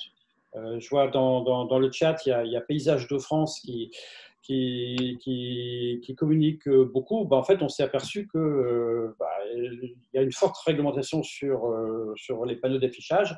Et l'affichage sauvage est en fait, même si la législation existe, euh, la législation est peu appliquée. On, a été surpris de voir que même si les règlements existent, même si c'est interdit, il y a quand même des camions qui tournent à vide sur les principales places parisiennes, simplement parce que ça fait de, la visibilité pour des marques d'avoir les, les bâches sur, euh, sur des camions. Donc, il y, a, aussi une demande de meilleure application de réglementation euh, existante. Renaud, je vais peut-être te passer la parole en premier parce que c'est toi qui étais un peu à, l'origine de, l'idée de si on veut vraiment réussir la transition écologique avec euh, un seuil de moins 50, moins 5% de, réduction des, gaz à effet de serre, pourquoi est-ce qu'on peut faire de la publicité sur des, produits polluants? Pour être tout de suite dans, dans, dans le concret, c'est la question qui vient derrière, c'est Comment vous décidez qu'un produit est polluant ou pas? Parce que euh, beaucoup des, critiques qui sont faites à, votre proposition, c'est de dire mais qu'est-ce qui si on sur une publicité on voit un véhicule électrique et, un SUV classique, est-ce que euh, l'interdit ou pas? Euh, Est-ce qu'on prend comme seuil uniquement les gaz à effet de serre parce qu'on est dans le sujet climat ou est-ce qu'on prend l'ensemble de l'empreinte environnementale? Quels critères tu définis pour dire qu'un produit est polluant ou pas? Et donc il faut interdire la publicité alors, je vais répondre à, cette question, mais je, fais un commentaire préalable euh, que, j'adresse à Nathalie sur la question qui précède, où j'avais levé la main. Simplement, euh, je n'ai pas eu de réponse euh, sur la question de quelles sont les faiblesses d'une autorité indépendante, administrative indépendante. Vraiment, si dans trois semaines, je vois une tribune des représentants du secteur sur les faiblesses d'une telle proposition, je serai ravi parce que le débat aura démarré. Euh, la réponse qui est qu'il faut dialoguer sur la meilleure inclusion des parties prenantes dans l'autorégulation, pour moi, euh, ne me parle pas. Elle est à côté. vraiment, euh, ce sujet-là, il faudrait qu'on puisse l'approfondir. Sur donc la, question des interdictions, alors je vais peut-être aussi vous décevoir, Thierry, mais je vais, je vais répondre. Mais je pense qu'il faut même l'élargir avant tout aux enjeux structurels de l'économie, des volumes de la publicité. Il y a certains produits, je vais venir, qui probablement plus, devrait plus être l'objet de, de pub, mais avant tout, il y a surtout 32 milliards investis chaque année dans les dépenses euh, de communication commerciale, pub et marketing. On sait qu'il y a un lien direct euh, d'augmentation euh, de la consommation, évalué à peu près 7% aux États-Unis. il faut réduire, il faut réduire pour réduire les phénomènes de surconsommation. Pour cela, euh, soit on plafonne euh, les dépenses publicitaires. L'Oréal a engagé 30% de son chiffre d'affaires euh, dans la communication. C'est une barrière à l'entrée claire pour les concurrents. on pourrait plafonner. Pour le coup, j'admets que c'est une approche radicale, mais en situation d'oligopole, elle peut se défendre. Une approche plus réformiste est celle de taxer. Et elle est très intéressante, notamment parce que si l'on taxe les flux publicitaires, prenez 30, 30, 30 milliards, euh, si vous taxez à 1%, vous, dégagez 300 millions. Euh, ça permet aussi d'adresser la question qui va venir, qui est celle de comment on résout le problème du financement des médias. Euh, les financements publicitaires dans les médias n'étant pas du tout anodins, hein, mais néanmoins, c'est une question et la taxe permet de, poser cette question-là. Donc voilà, il y a aussi des réformes comptables qu'on peut aborder. À l'intérieur de ces réformes économiques, certains produits ou certains secteurs, à mon sens, enfin à celui d'un certain nombre d'ONG, euh, au premier lieu desquels euh, Résistance à l'agression publicitaire, mais France Nature Environnement également, euh, Greenpeace, certains produits, certains secteurs ne doivent plus être l'objet de, publicité, clairement. une loi E20 qui n'interdit que la pub pour les SUV, d'un point de vue elle sera symboliquement très forte dans l'opinion, on montrera un geste. Du point de vue de l'impact, ça restera très mineur, ça dépend comment on définit un SUV. Si euh, au contraire, on va sur une loi E20 qui interdit euh, la publicité pour les secteurs de l'énergie fossile, pour le fast-food, euh, pour le secteur des eaux minérales, pour, on, a mis un certain nombre d'idées sur la table, ça peut être plus important et là, il faut penser en termes de d'impact sur, les médias. Comment on définit justement ces produits ou ces secteurs euh, Je crois au débat démocratique. Euh, dans, votre rapport, euh, Thierry et Géraud, vous-même, vous indiquez que on légitime d'interdire des produits s'il est prévu d'interdire la pub sur des produits, s'il est prévu d'interdire ces produits plus tard. Et vous dites, oui, mais il y a des mécanismes euh, parce que euh, certains de, ces produits finalement ne sont pas si mauvais ou peuvent être utiles pour euh, l'économie décarbonée. Vous-même, vous abordez l'idée de mécanismes d'exemption. en gros, vous d'envisager des critères pour séparer des produits extrêmement polluants qui doivent être interdits et des produits qui, au contraire, devraient être stimulés. La question du véhicule électrique considère-t-on que c'est trop polluant et donc doit être interdit de publicité? Considère-t-on que c'est un outil euh, de la transition et donc doit être promu? Ou est-ce qu'il est neutre? Je ne vais pas m'exprimer euh, sur ce point, mais c'est le débat démocratique qui doit résoudre cette question. Il ne faut pas en avoir peur. Euh, le, principe est que certains produits ne doivent plus être autorisés à la publicité, les SUV à l'évidence. D'accord, très bien. Nathalie, je pense que vous ne devez pas totalement partager ce, ce même point de vue. Donc, avant d'interdire, il faut faire quoi? Non, on n'est pas. Enfin, je, non, effectivement, là-dessus, je pense que c'est. On est, on est. Moi, je. Parce que ça pose deux questions. Ça pose effectivement la question de quels sont les produits euh, qu'on interdit euh, ou pas à la pub. Vous faites un, certain nombre de suggestions, mais, mais euh, sous, sous quels critères? Est-ce que c'est des produits qui sont labellisés? Enfin, en l'occurrence, est-ce que. Je, je, ne, je, ne, je ne vois pas comment on peut se mettre d'accord sur une liste de produits. Et sincèrement, je, pense que sur ces sujets-là, et parce que vous ouvrez le débat sur les GES, euh, il, faudrait pouvoir démontrer que l'interdiction de ces produits-là a un impact direct sur la baisse des GES, euh, qui est l'objectif final que, tout le monde va chercher. Or, en toute franchise, moi, ça pose la question, euh, en gros, par rapport au scope 3 euh, des, de, périmètre des agences. C'est-à-dire, aujourd'hui, je ne sais pas faire le lien direct entre la pub que je fais et euh, potentiellement le poids carbone euh, qui monterait ou qui, diminuerait lié à la vente en fait de ces, de produits-là. Donc, c'est vrai que moi, la, définition des produits, d'autant plus que tous les produits sont légaux, je, me pose un certain nombre de questions. Après, on se rend compte qu'il y a déjà des initiatives qui sont prises par les médias, qui ne sont pas dans une logique de malus, mais qui sont plutôt dans une logique de bonus. Il y a, euh, déjà des, médias, euh, euh, en l'occurrence publics, qui ont fait des, des, communications en ce sens, qui disent l'espace publicitaire peut être moins cher pour des produits qui favorisent la transition écologique. Donc là, on n'est pas dans une logique d'interdiction, mais on est quand même dans, une volonté de mettre en place des systèmes incitatifs pour mettre euh, euh, euh, en lumière des produits qui vont dans le, qui beau sens.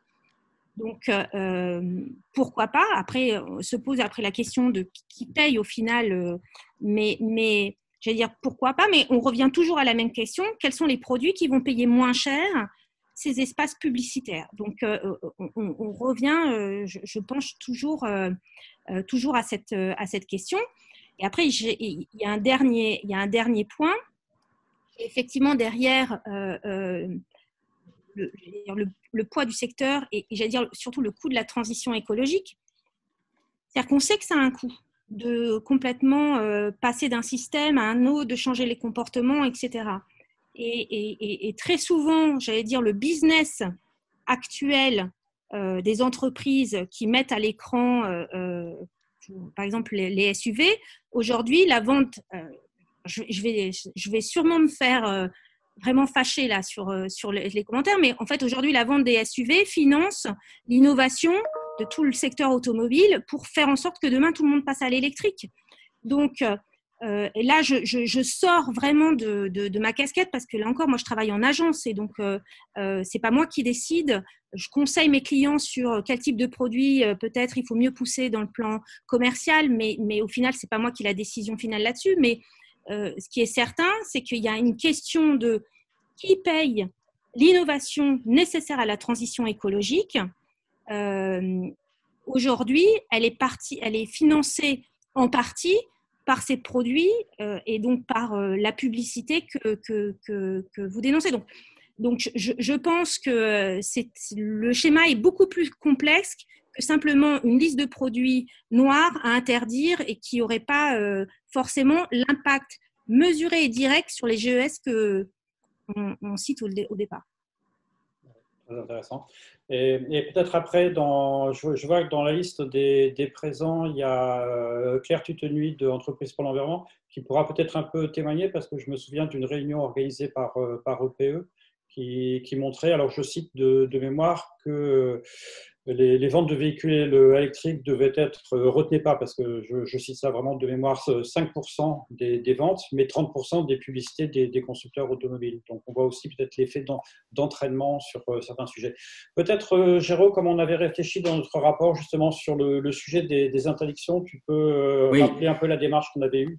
Moi, je, ce qu'on a, ce qu'on avait, là, on avait réfléchi, c'est que nous, on pense qu'une bonne, une bonne réforme pour accélérer considérablement la transition écologique, ça passe par en effet un durcissement de la régulation, mais, qui en même temps embarque la profession. Je pense que c'est ça les deux, les éléments clés. Et de ce point de vue-là, nous, on pense qu'il euh, y a deux, deux orientations très fortes, qui est le fait qu'on ne voit pas pourquoi, si on veut vraiment embarquer la profession, on interdirait des publicités pour des produits qui ne sont pas interdits ou qui ne sont pas fortement découragés. Je rappelle que le tabac est très fortement découragé par une fiscalité totalement dissuasive euh, et que ça explique en effet une réglementation sur la publicité. Donc, la relative hypocrisie de la société qui est de dire on interdit la publicité mais on laisse vendre n'importe quel produit euh, nous paraît, euh, ne paraît pas, pas tenable. Et pas tenable juridiquement, ça c'est une discussion à avoir, mais même pas tenable sur le fond. Et c'est pour ça que nous avons proposé, nous, un dispositif d'interdiction qui soit couplé euh, peut-être en prenant de l'avance, c'est ce que nous proposons, à un dispositif de disparition des produits. Par exemple, concrètement, euh, la, fin des moteurs thermiques aujourd'hui prévue en, je crois, 2040, j'espère que ça va être plus tôt, eh bien, euh, on se dirait que la publicité sur ces moteurs thermiques doit être interdite quelques années plus tôt pour que ce soit cohérent avec l'interdiction d'avant des produits. Donc ça, ça nous paraît un élément extrêmement important pour permettre d'embarquer la profession et pour avoir une certaine cohérence de tout, de tout ce dispositif et éviter le phénomène d'hypocrisie où, comme par hasard, on va interdire beaucoup, beaucoup de publicité, mais tous les produits dont on parle ne sont pas interdits. Le deuxième point qui nous paraît très important, et alors là, pour le coup, qui s'adresse plutôt au milieu publicitaire, c'est l'idée, puisque le milieu publicitaire revendique l'idée de bien informer le consommateur. Alors moi, je ne vois pas, et nous ne voyons pas dans notre rapport, pourquoi cette bonne information du, consommateur ne passerait pas de manière obligatoire sur, par exemple, les climatiques de tel tel produit, sur le bonus ou le malus, par exemple. Moi, je, suis officiel qui est de bonus-malus, et que quand on fait une publicité pour une voiture, les gens ne sachent pas si la voiture est soumise à un bonus ou soumise à un malus, au point même que certains affichent le fait qu'ils rachètent le malus euh, pour euh, faire leur publicité. Je pense que tout ça est tout à fait anormal et que donc il est tout à fait important, puisque le milieu publicitaire, à juste titre, revendique de bien informer le consommateur, bah, qu'il informe aussi de l'impact climat euh, des, différents, produits, y compris des barèmes publics qui mesurent cet impact des climats. On pense que, faisons attention, parce qu'on pense que ces deux propositions, qui en apparence ne sont pas de l'interdiction, sont en réalité extrêmement fortes pour avancer dans la transition écologique. Céline? Oui, je, voulais dire euh, cinq choses. La première, euh, c'est qu'on a absolument besoin de faire changer les comportements. Ça, c'est clair. La deuxième, c'est que la publicité telle qu'on la connaît aujourd'hui, on l'a dit tout à l'heure, celle que, sur laquelle pourraient porter les interdictions et qui peut être contrôlée, qui peut être vérifiée, c'est qu'une toute petite partie de, de l'iceberg. La plupart des choses se passent dans le digital, on n'a aucun contrôle. La troisième chose que je voulais dire, c'est que alors je suis désolée, mais il n'y a aucune en fait preuve qu'en en interdisant, on, arrive à changer des comportements et véritablement les gens ne, continuent pas. et c'est dommage parce qu'on aurait, on aurait cette preuve-là, on aurait cette connaissance-là et ça nous permettrait de trancher beaucoup plus vite. Et de fait, pour le moment, ça ne l'est pas. Et il, y a des recherches qui montrent bah, que non, que ce n'est pas si évident que ça. Et puis, par contre, ce que je voulais vous dire aussi pour essayer d'alimenter un petit peu le débat, c'est que quand on regarde globalement euh, qui communique, qui parle, qui montre ses produits, il y a quand même des grands, grands absents euh, dans, l'espace public publicitaire du fait qu'il faut avoir de l'argent pour pouvoir faire passer des communications et du coup, il n'y a pas de contre-pouvoir ni à certains messages, ni à certains discours qui pourraient, avoir, qui pourraient circuler dans le même espace que euh, d'autres discours. Du coup, euh, moi, ce que je voulais dire, c'est qu'il me semble que cet, espace-là, qui est aussi un marché, aurait peut-être, pour que les choses changent et pour que les comportements changent, besoin d'installer un certain nombre d'obligations légales par rapport aux produits, la transparence et ce que venait de dire Giraud, mais aussi d'accorder une place à une parole qui est beaucoup plus minoritaire et que l'on n'entend pas autrement sur les sites internet de certaines associations quand elles font des, quand elles font des, des événements, quand elles, quand elles, en tordent l'actualité pour se faire entendre. Donc euh, voilà, c'était ce que je voulais dire, c'est-à-dire qu'on est quand même sur quelque chose qui est relativement flou et peu mesuré, et on a quand même des grands absents et des grands, des grands silencieux qui, sont dommageables, je, je, pense, alors même qu'on est en train de parler de, de, changement euh, global et rapide. Il y, a, un point qui est super important quand on, parle de, l'interdiction, et on l'a rappelé euh, au, démarrage de, cette controverse, c'est la question des, du, financement des médias. Parce que si on est dans l'idée de on interdit de la publicité, c'est moins de recettes et au final moins de recettes pour les médias. Et on sait que pour ce qui est de la, presse écrite, la radio, la télévision, c'est entre 30 et 50 des, des, recettes qui sont par la publicité.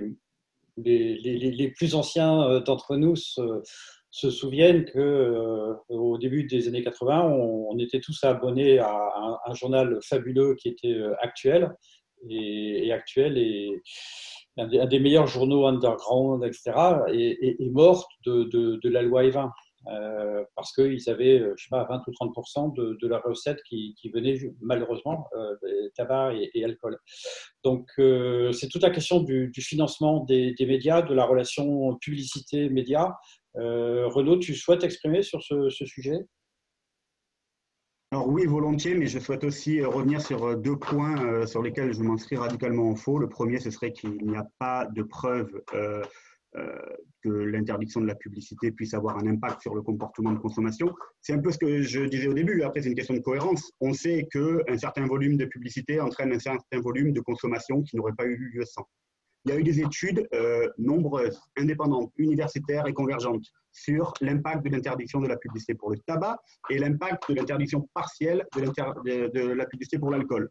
Toutes les deux montrent des évolutions des comportements avec une baisse de la consommation plus forte qu'en interdiction totale et moins forte qu'en interdiction partielle. Donc vraiment, le sujet est parfaitement démontré. Tu, nous, enverras ça, tu nous enverras ça après. Hein. Et donc, je vous envoie vers le rapport loi Event de Greenpeace, Réseau Action Climat et Résistance à l'agression publicitaire, euh, ou Big Corpo. Euh, sur le, et donc, les, SUV, mais après on focalise trop là-dessus, à partir du moment où pour une personne individuelle, ils ont un niveau euh, par leur production et pour leur, consommation et ensuite la, fin du processus, quand on, les, quand on s'en débarrasse, à partir du moment où, ils posent un problème de climat, on peut mesurer les effets. Première chose. La deuxième, c'est sur celle de la cohérence. Je, suis, je suis un peu en désaccord quand même sur l'idée que euh, soit on interdit un produit, soit on l'autorise et on laisse euh, la publicité s'en servir. Euh, à l'époque de l'interdiction pour le tabac, il n'y avait pas encore d'incitation fiscale aussi marquée qu'aujourd'hui. On a interdit le tabac. petit à petit, et, je suis pour que, d'un point de vue fiscal, on soit en cohérence avec ce type de décision. Mais je, pense qu'il n'y a pas de, d'hypocrisie du tout. Singapour a pris une interdiction euh, de publicité en fin 2019 sur euh, les, boissons sucrées. Le Chili a, fait de même. La France a été sur le tabac et partiellement sur l'alcool. En fait, c'est quelque chose qui se fait. Euh, dorénavant, on peut le faire d'un point de vue constitutionnel sur la question de la santé. Le Haut Conseil pour la santé demande des interdictions de publicité pour les produits trop gras, trop sucrés, trop salés. L'OMS les demande également. Foodwatch et les associations de consommateurs les demandent. Euh, mais là, dans les arbitrages qui ont été faits récemment, le ministre concerné nous a dit on a l'engagement des filières, on sera dans les engagements non contraignants, on n'interdit pas. Moi, j'avoue, ça me dépasse. Par ailleurs, le CO2 score, tout à fait pour, encore faut-il le mettre en place. Le Nutri-Score a pris des années. Le Nutri-Score, c'est le code couleur qu'on voit de plus en plus sur des, des, produits. Euh, il y a eu des contre-codes couleurs euh, faits par le, secteur privé qui mettait au Nutella la meilleure note. Euh, le, Nutri-Score est un bon, outil. Euh, il nous faudrait le même sur le CO2, mais ça va prendre de longues années. Donc, d'où l'intérêt d'une liste noire de certains produits. sur l'impact sur les médias, si on passe à une vraie loi E20, c'est-à-dire que pas seulement les SUV et qu'on a quelque chose de plus ambitieux, il y aura un impact sur les médias. À l'heure actuelle, il faut quand même avoir deux choses en tête. Hein.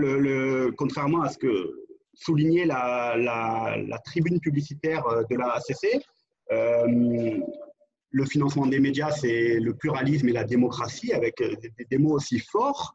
Nathalie Sonac, qui est membre du CSA, a fait un papier très intéressant là-dessus la recherche montre que le financement publicitaire amène à la concentration des médias, à la duplication des contenus, à la favorisation du buzz et même politiquement à un recentrage sur l'échiquier politique parce que les contenus un peu plus euh, radicaux euh, ne seraient pas sur le lecteur médian. Donc, on n'est pas du tout dans le financement du pluralisme et j'ajoute qu'il y a dans les aides à la presse en France un très beau mécanisme une aide qui s'appelle l'aide au pluralisme. Le critère vis-à-vis de cette aide, c'est un plafonnement des financements publicitaires à 25%. Donc précisément pour promouvoir le pluralisme, il ne faut pas avoir trop de financement publicitaire.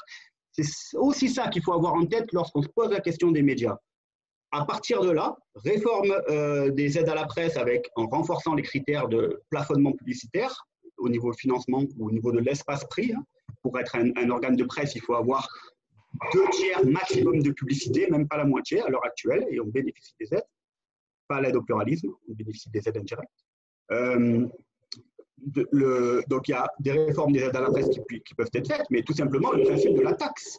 Euh, dans le secteur pharmaceutique, où d'ailleurs la régulation euh, des contenus est, faite par les pouvoirs publics, c'est vraiment le modèle, hein, le secteur pharmaceutique. On a également une taxe qui concerne la publicité, les relations publiques et le marketing. Elle dégage 200 millions par an juste dans le secteur pharmaceutique.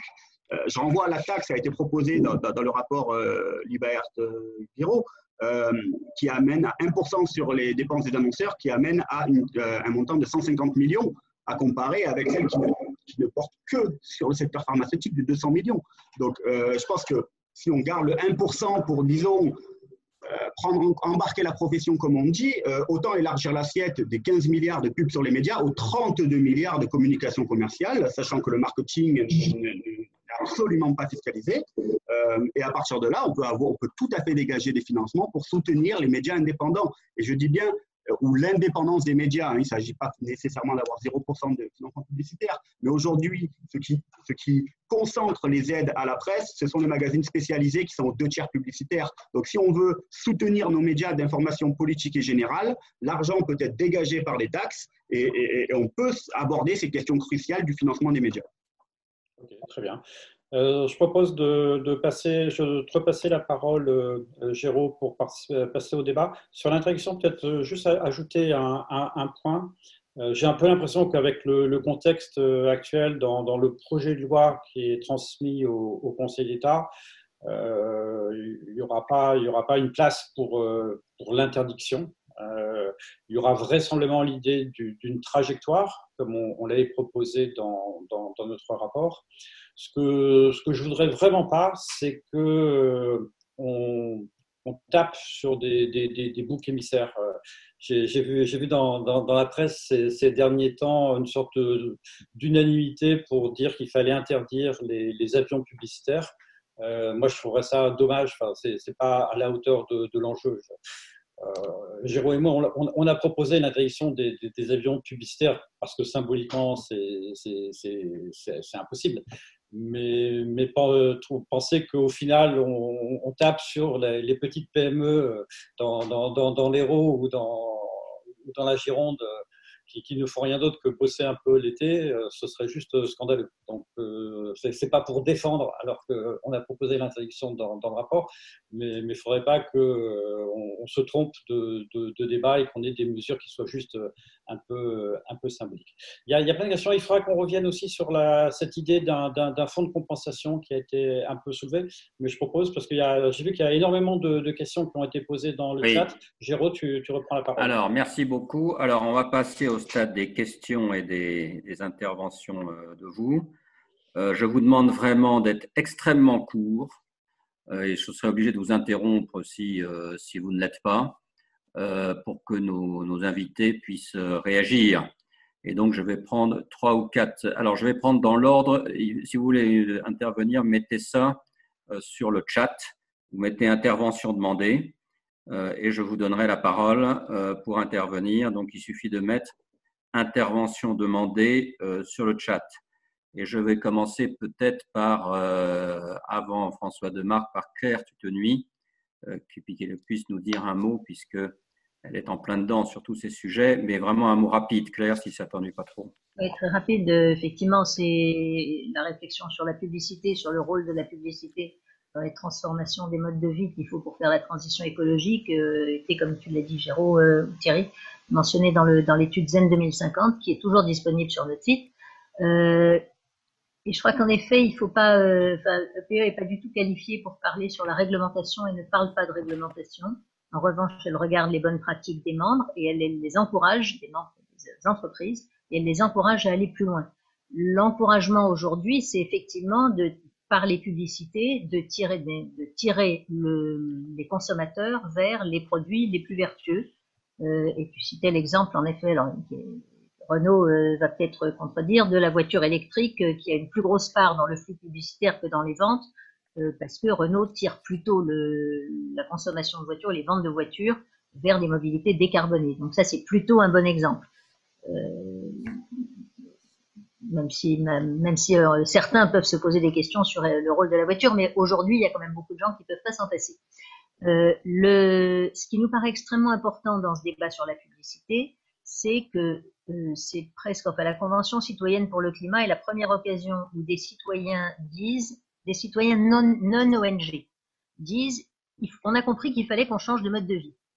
Euh, et, donc, mais le problème, c'est aujourd'hui euh, vers quoi on les tire.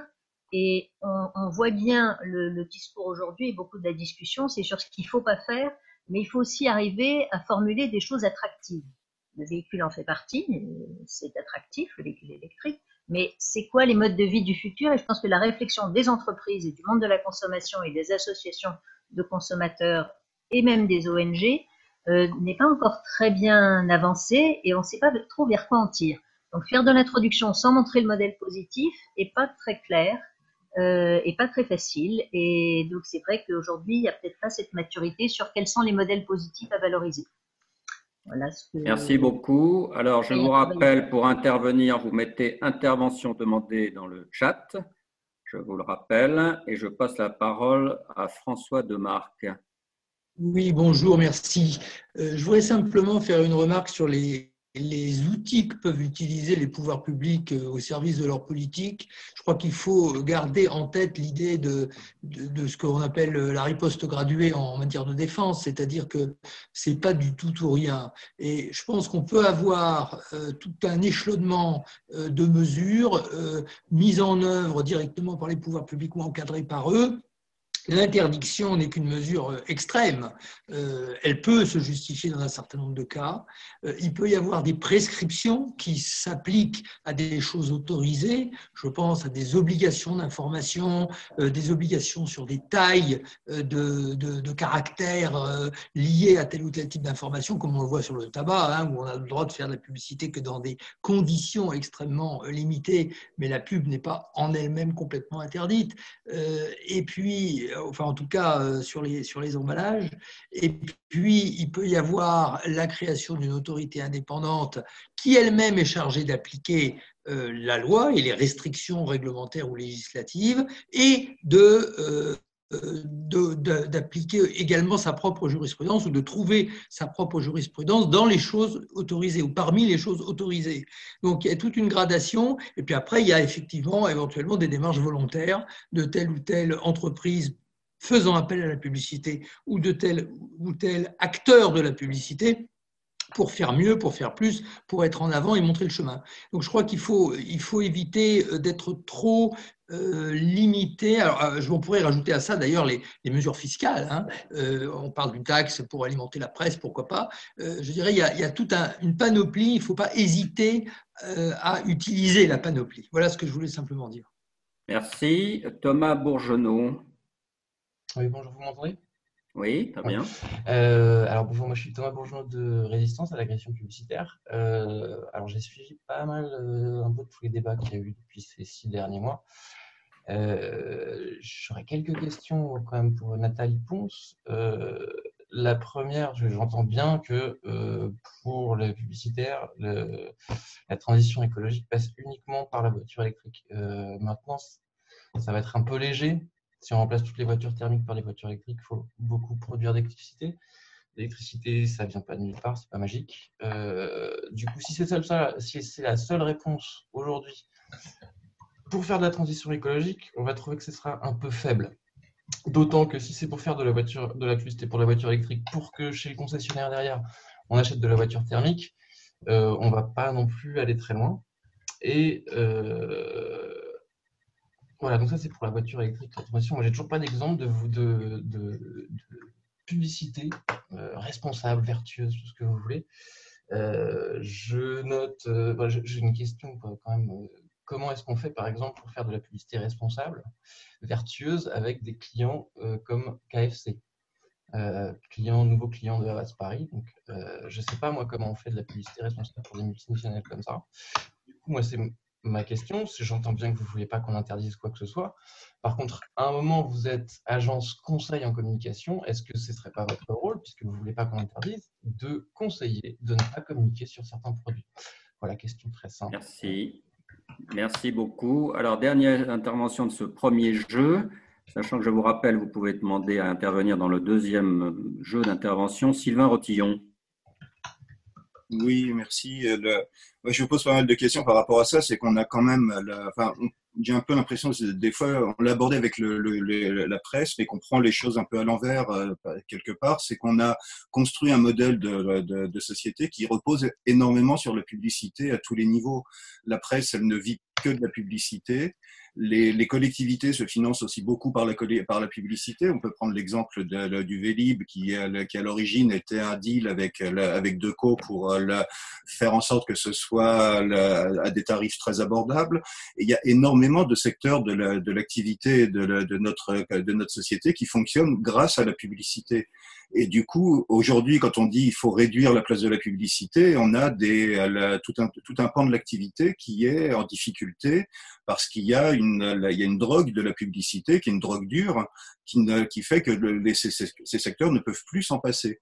Et c'est là le, nœud du problème, en fait. C'est comment on arrive à, à dire qui peut payer de la publicité et arriver à faire en sorte que cette publicité euh, finance l'ensemble de l'activité sociale. C'est forcément ceux qui ont le plus de moyens et ceux qui... La... Donc il y a un effet d'entraînement dans, ce système qui est très très dur à, à, à briser. Et on voit bien que dès qu'on touche un, un, secteur, ça va bloquer les autres secteurs et euh, il y, a, y a un effet systémique c'est un gros mot, mais qui est, réel, je pense, ici, dans le, dispositif. Et du coup, prendre un élément, se dire on va interdire tel type de produit ou autre, c'est une solution, mais qui est, jamais complète parce qu'on ne touche pas à la globalité de la logique qui est derrière. Merci. Alors, dans euh, quelques mots de réaction sur telle ou telle intervention, ne vous sentez pas obligé d'intervenir sur tout. Et je rappelle encore une fois, euh, si vous souhaitez intervenir, vous mettez intervention demandée sur le chat. Peut-être commencer par Céline. Euh, oui, je suis entièrement d'accord avec Sylvain là, qui vient de, prendre la parole. Et puis j'ai bien apprécié aussi les propos de Claire, hein. c'est-à-dire que moi je suis tout à fait d'accord sur le fait qu'il y a il faut qu'on entende des paroles qu'on n'entend pas actuellement et que ça serait bien, et que d'un autre côté, effectivement, la publicité, enfin, je, je vais relativement d'accord avec, euh, les deux dernières interventions qui viennent d'être euh, pour revenir à l'importance de l'interdiction publicitaire telle que l'a souligné Renaud, je suis d'accord par rapport à la loi E20 et, effectivement, on a quelque chose, mais sur du long terme. Moi, je parlais plutôt de, des changements de comportement par rapport notamment aux habitudes et au fait que les gens acceptent sur du court terme. Et là, moi, je ne connais pas d'études, mais je suis tout à fait prête à lire toutes celles qui pourra me proposer. Je veux bien le voir. Voilà un débat intéressant, donc on aura dans l'avenir. Nathalie Moi, je, moi, je pense que euh, les listes noires, euh, des produits noirs ou des clients sur une liste noire, c'est pas comme ça qu'on avance. Donc, je suis fière que mon agence ait gagné cette compétition pour KFC. Et je suis surtout très consciente de la responsabilité que l'on a de travailler avec eux pour effectivement être dans une logique de progrès. Et je pense que tout le monde peut progresser concernant son impact et sa responsabilité par rapport à la société. Donc, après, c'est parfois plus compliqué. c'est parfois, les, résultats sont, nécessitent parfois un peu plus de temps euh, euh, à être visible, mais je pars du principe qu'on peut toujours progresser et qu'il faut juste euh, commencer à, s'y atteler.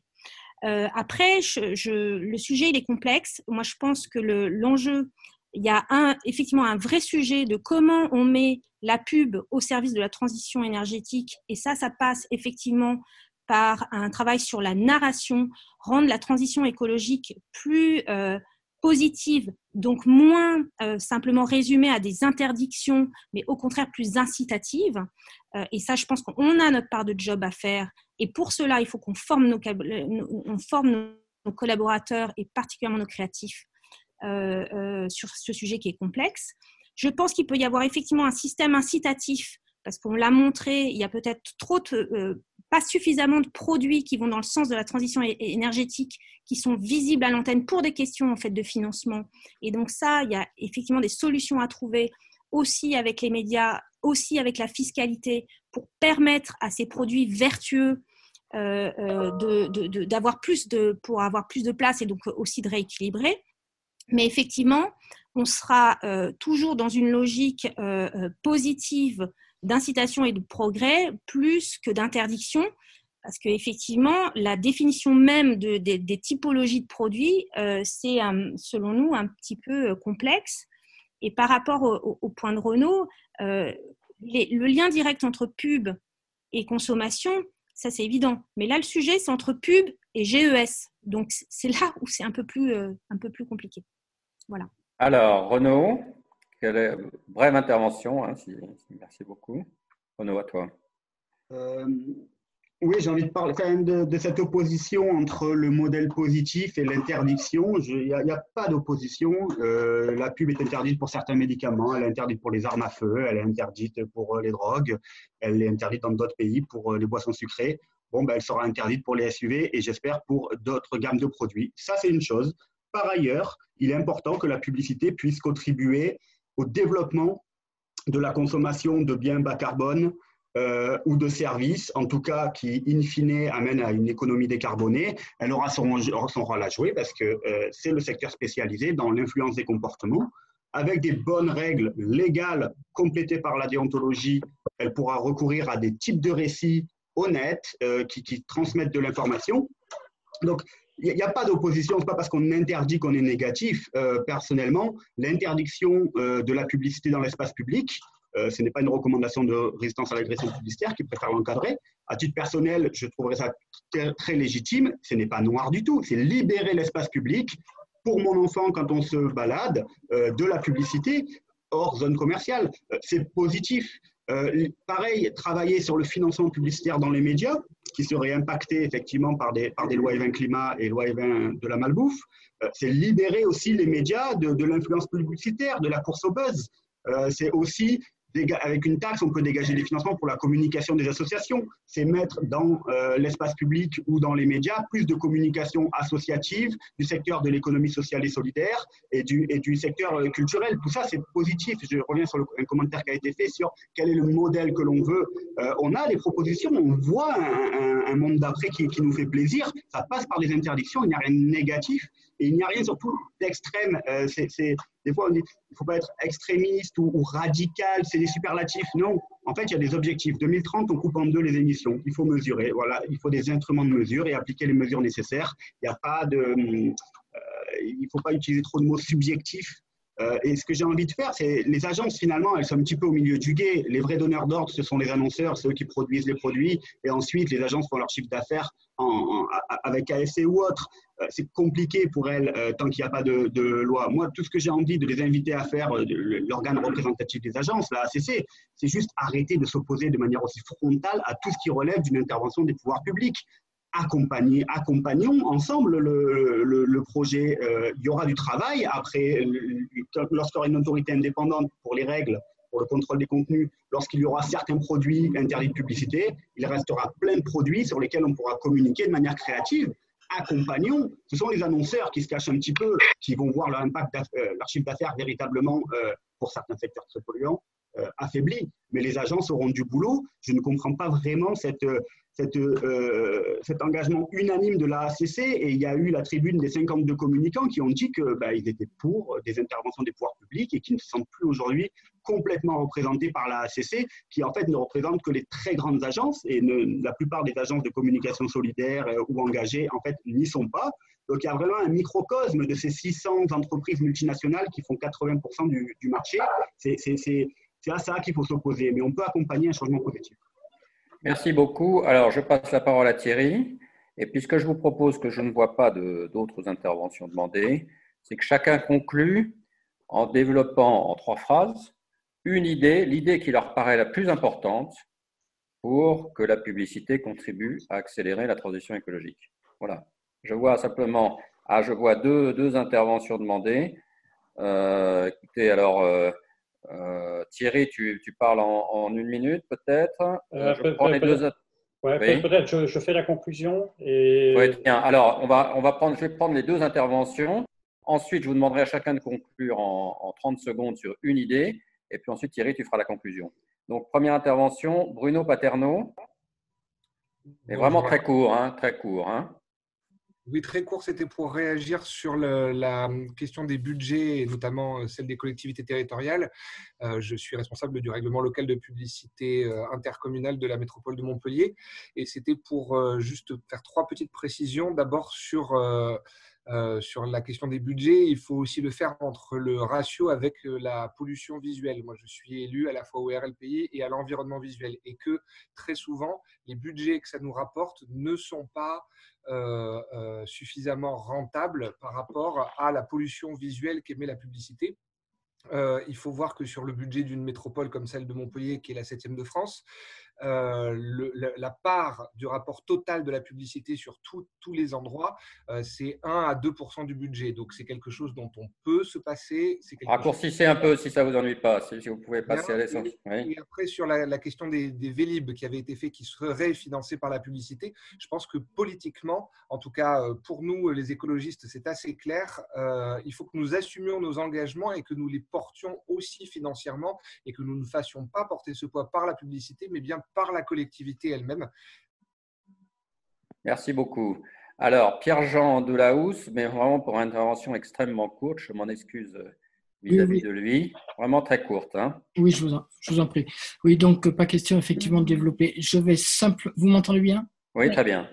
Euh, je vais simplement euh, demander qu'à l'occasion, on puisse euh, mettre sur la place publique et donc dans le débat la question de la publicité sur mobilier urbain, c'est-à-dire en fait la publicité sur les voies publiques qui prolifère, qui se répand partout, avec la bénédiction euh, évidemment des collectivités, quelles qu'elles soient, les grandes intercommunalités. Et là, le phénomène est extrêmement grave parce qu'il prend une ampleur sans précédent.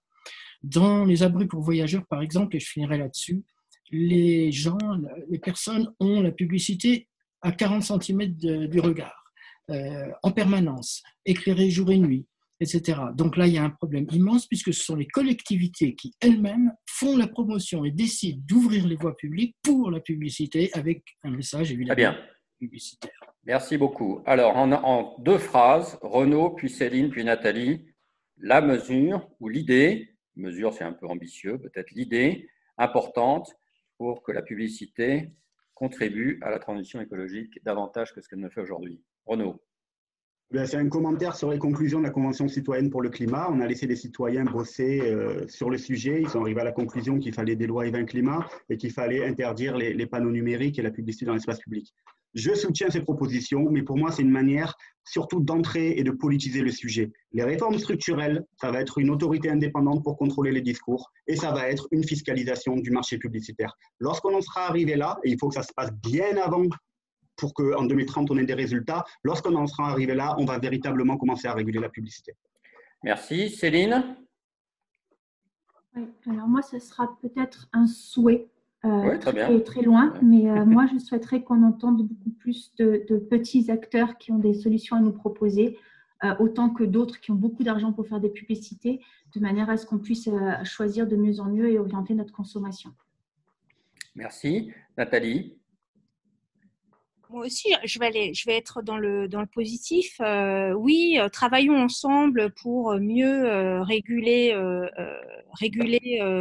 la publicité. Oui, travaillons ensemble pour donner plus de voix et trouvons les solutions dans les médias et en fiscalité pour pouvoir permettre en fait de rendre plus visibles des solutions. Et, oui, travaillons ensemble sur une nouvelle narration de la transition écologique parce qu'en fait le, le sujet il est là. C'est-à-dire qu'aujourd'hui elle est souhaitée, par tous, par la majorité des Français, mais beaucoup ne, ne, n'en appliquent pas en fait le changement de comportement. Et donc, euh, il faut effectivement qu'on arrive euh, dans la narration à, la rendre accessible et, réelle. Merci. Donc Thierry, à toi la parole pour les cinq minutes de conclusion. Oui, bah, déjà, euh, je pense que c'est tout à la fois super riche. Et puis, en fait, on s'aperçoit qu'après deux heures, on n'épuise pas le, le, sujet.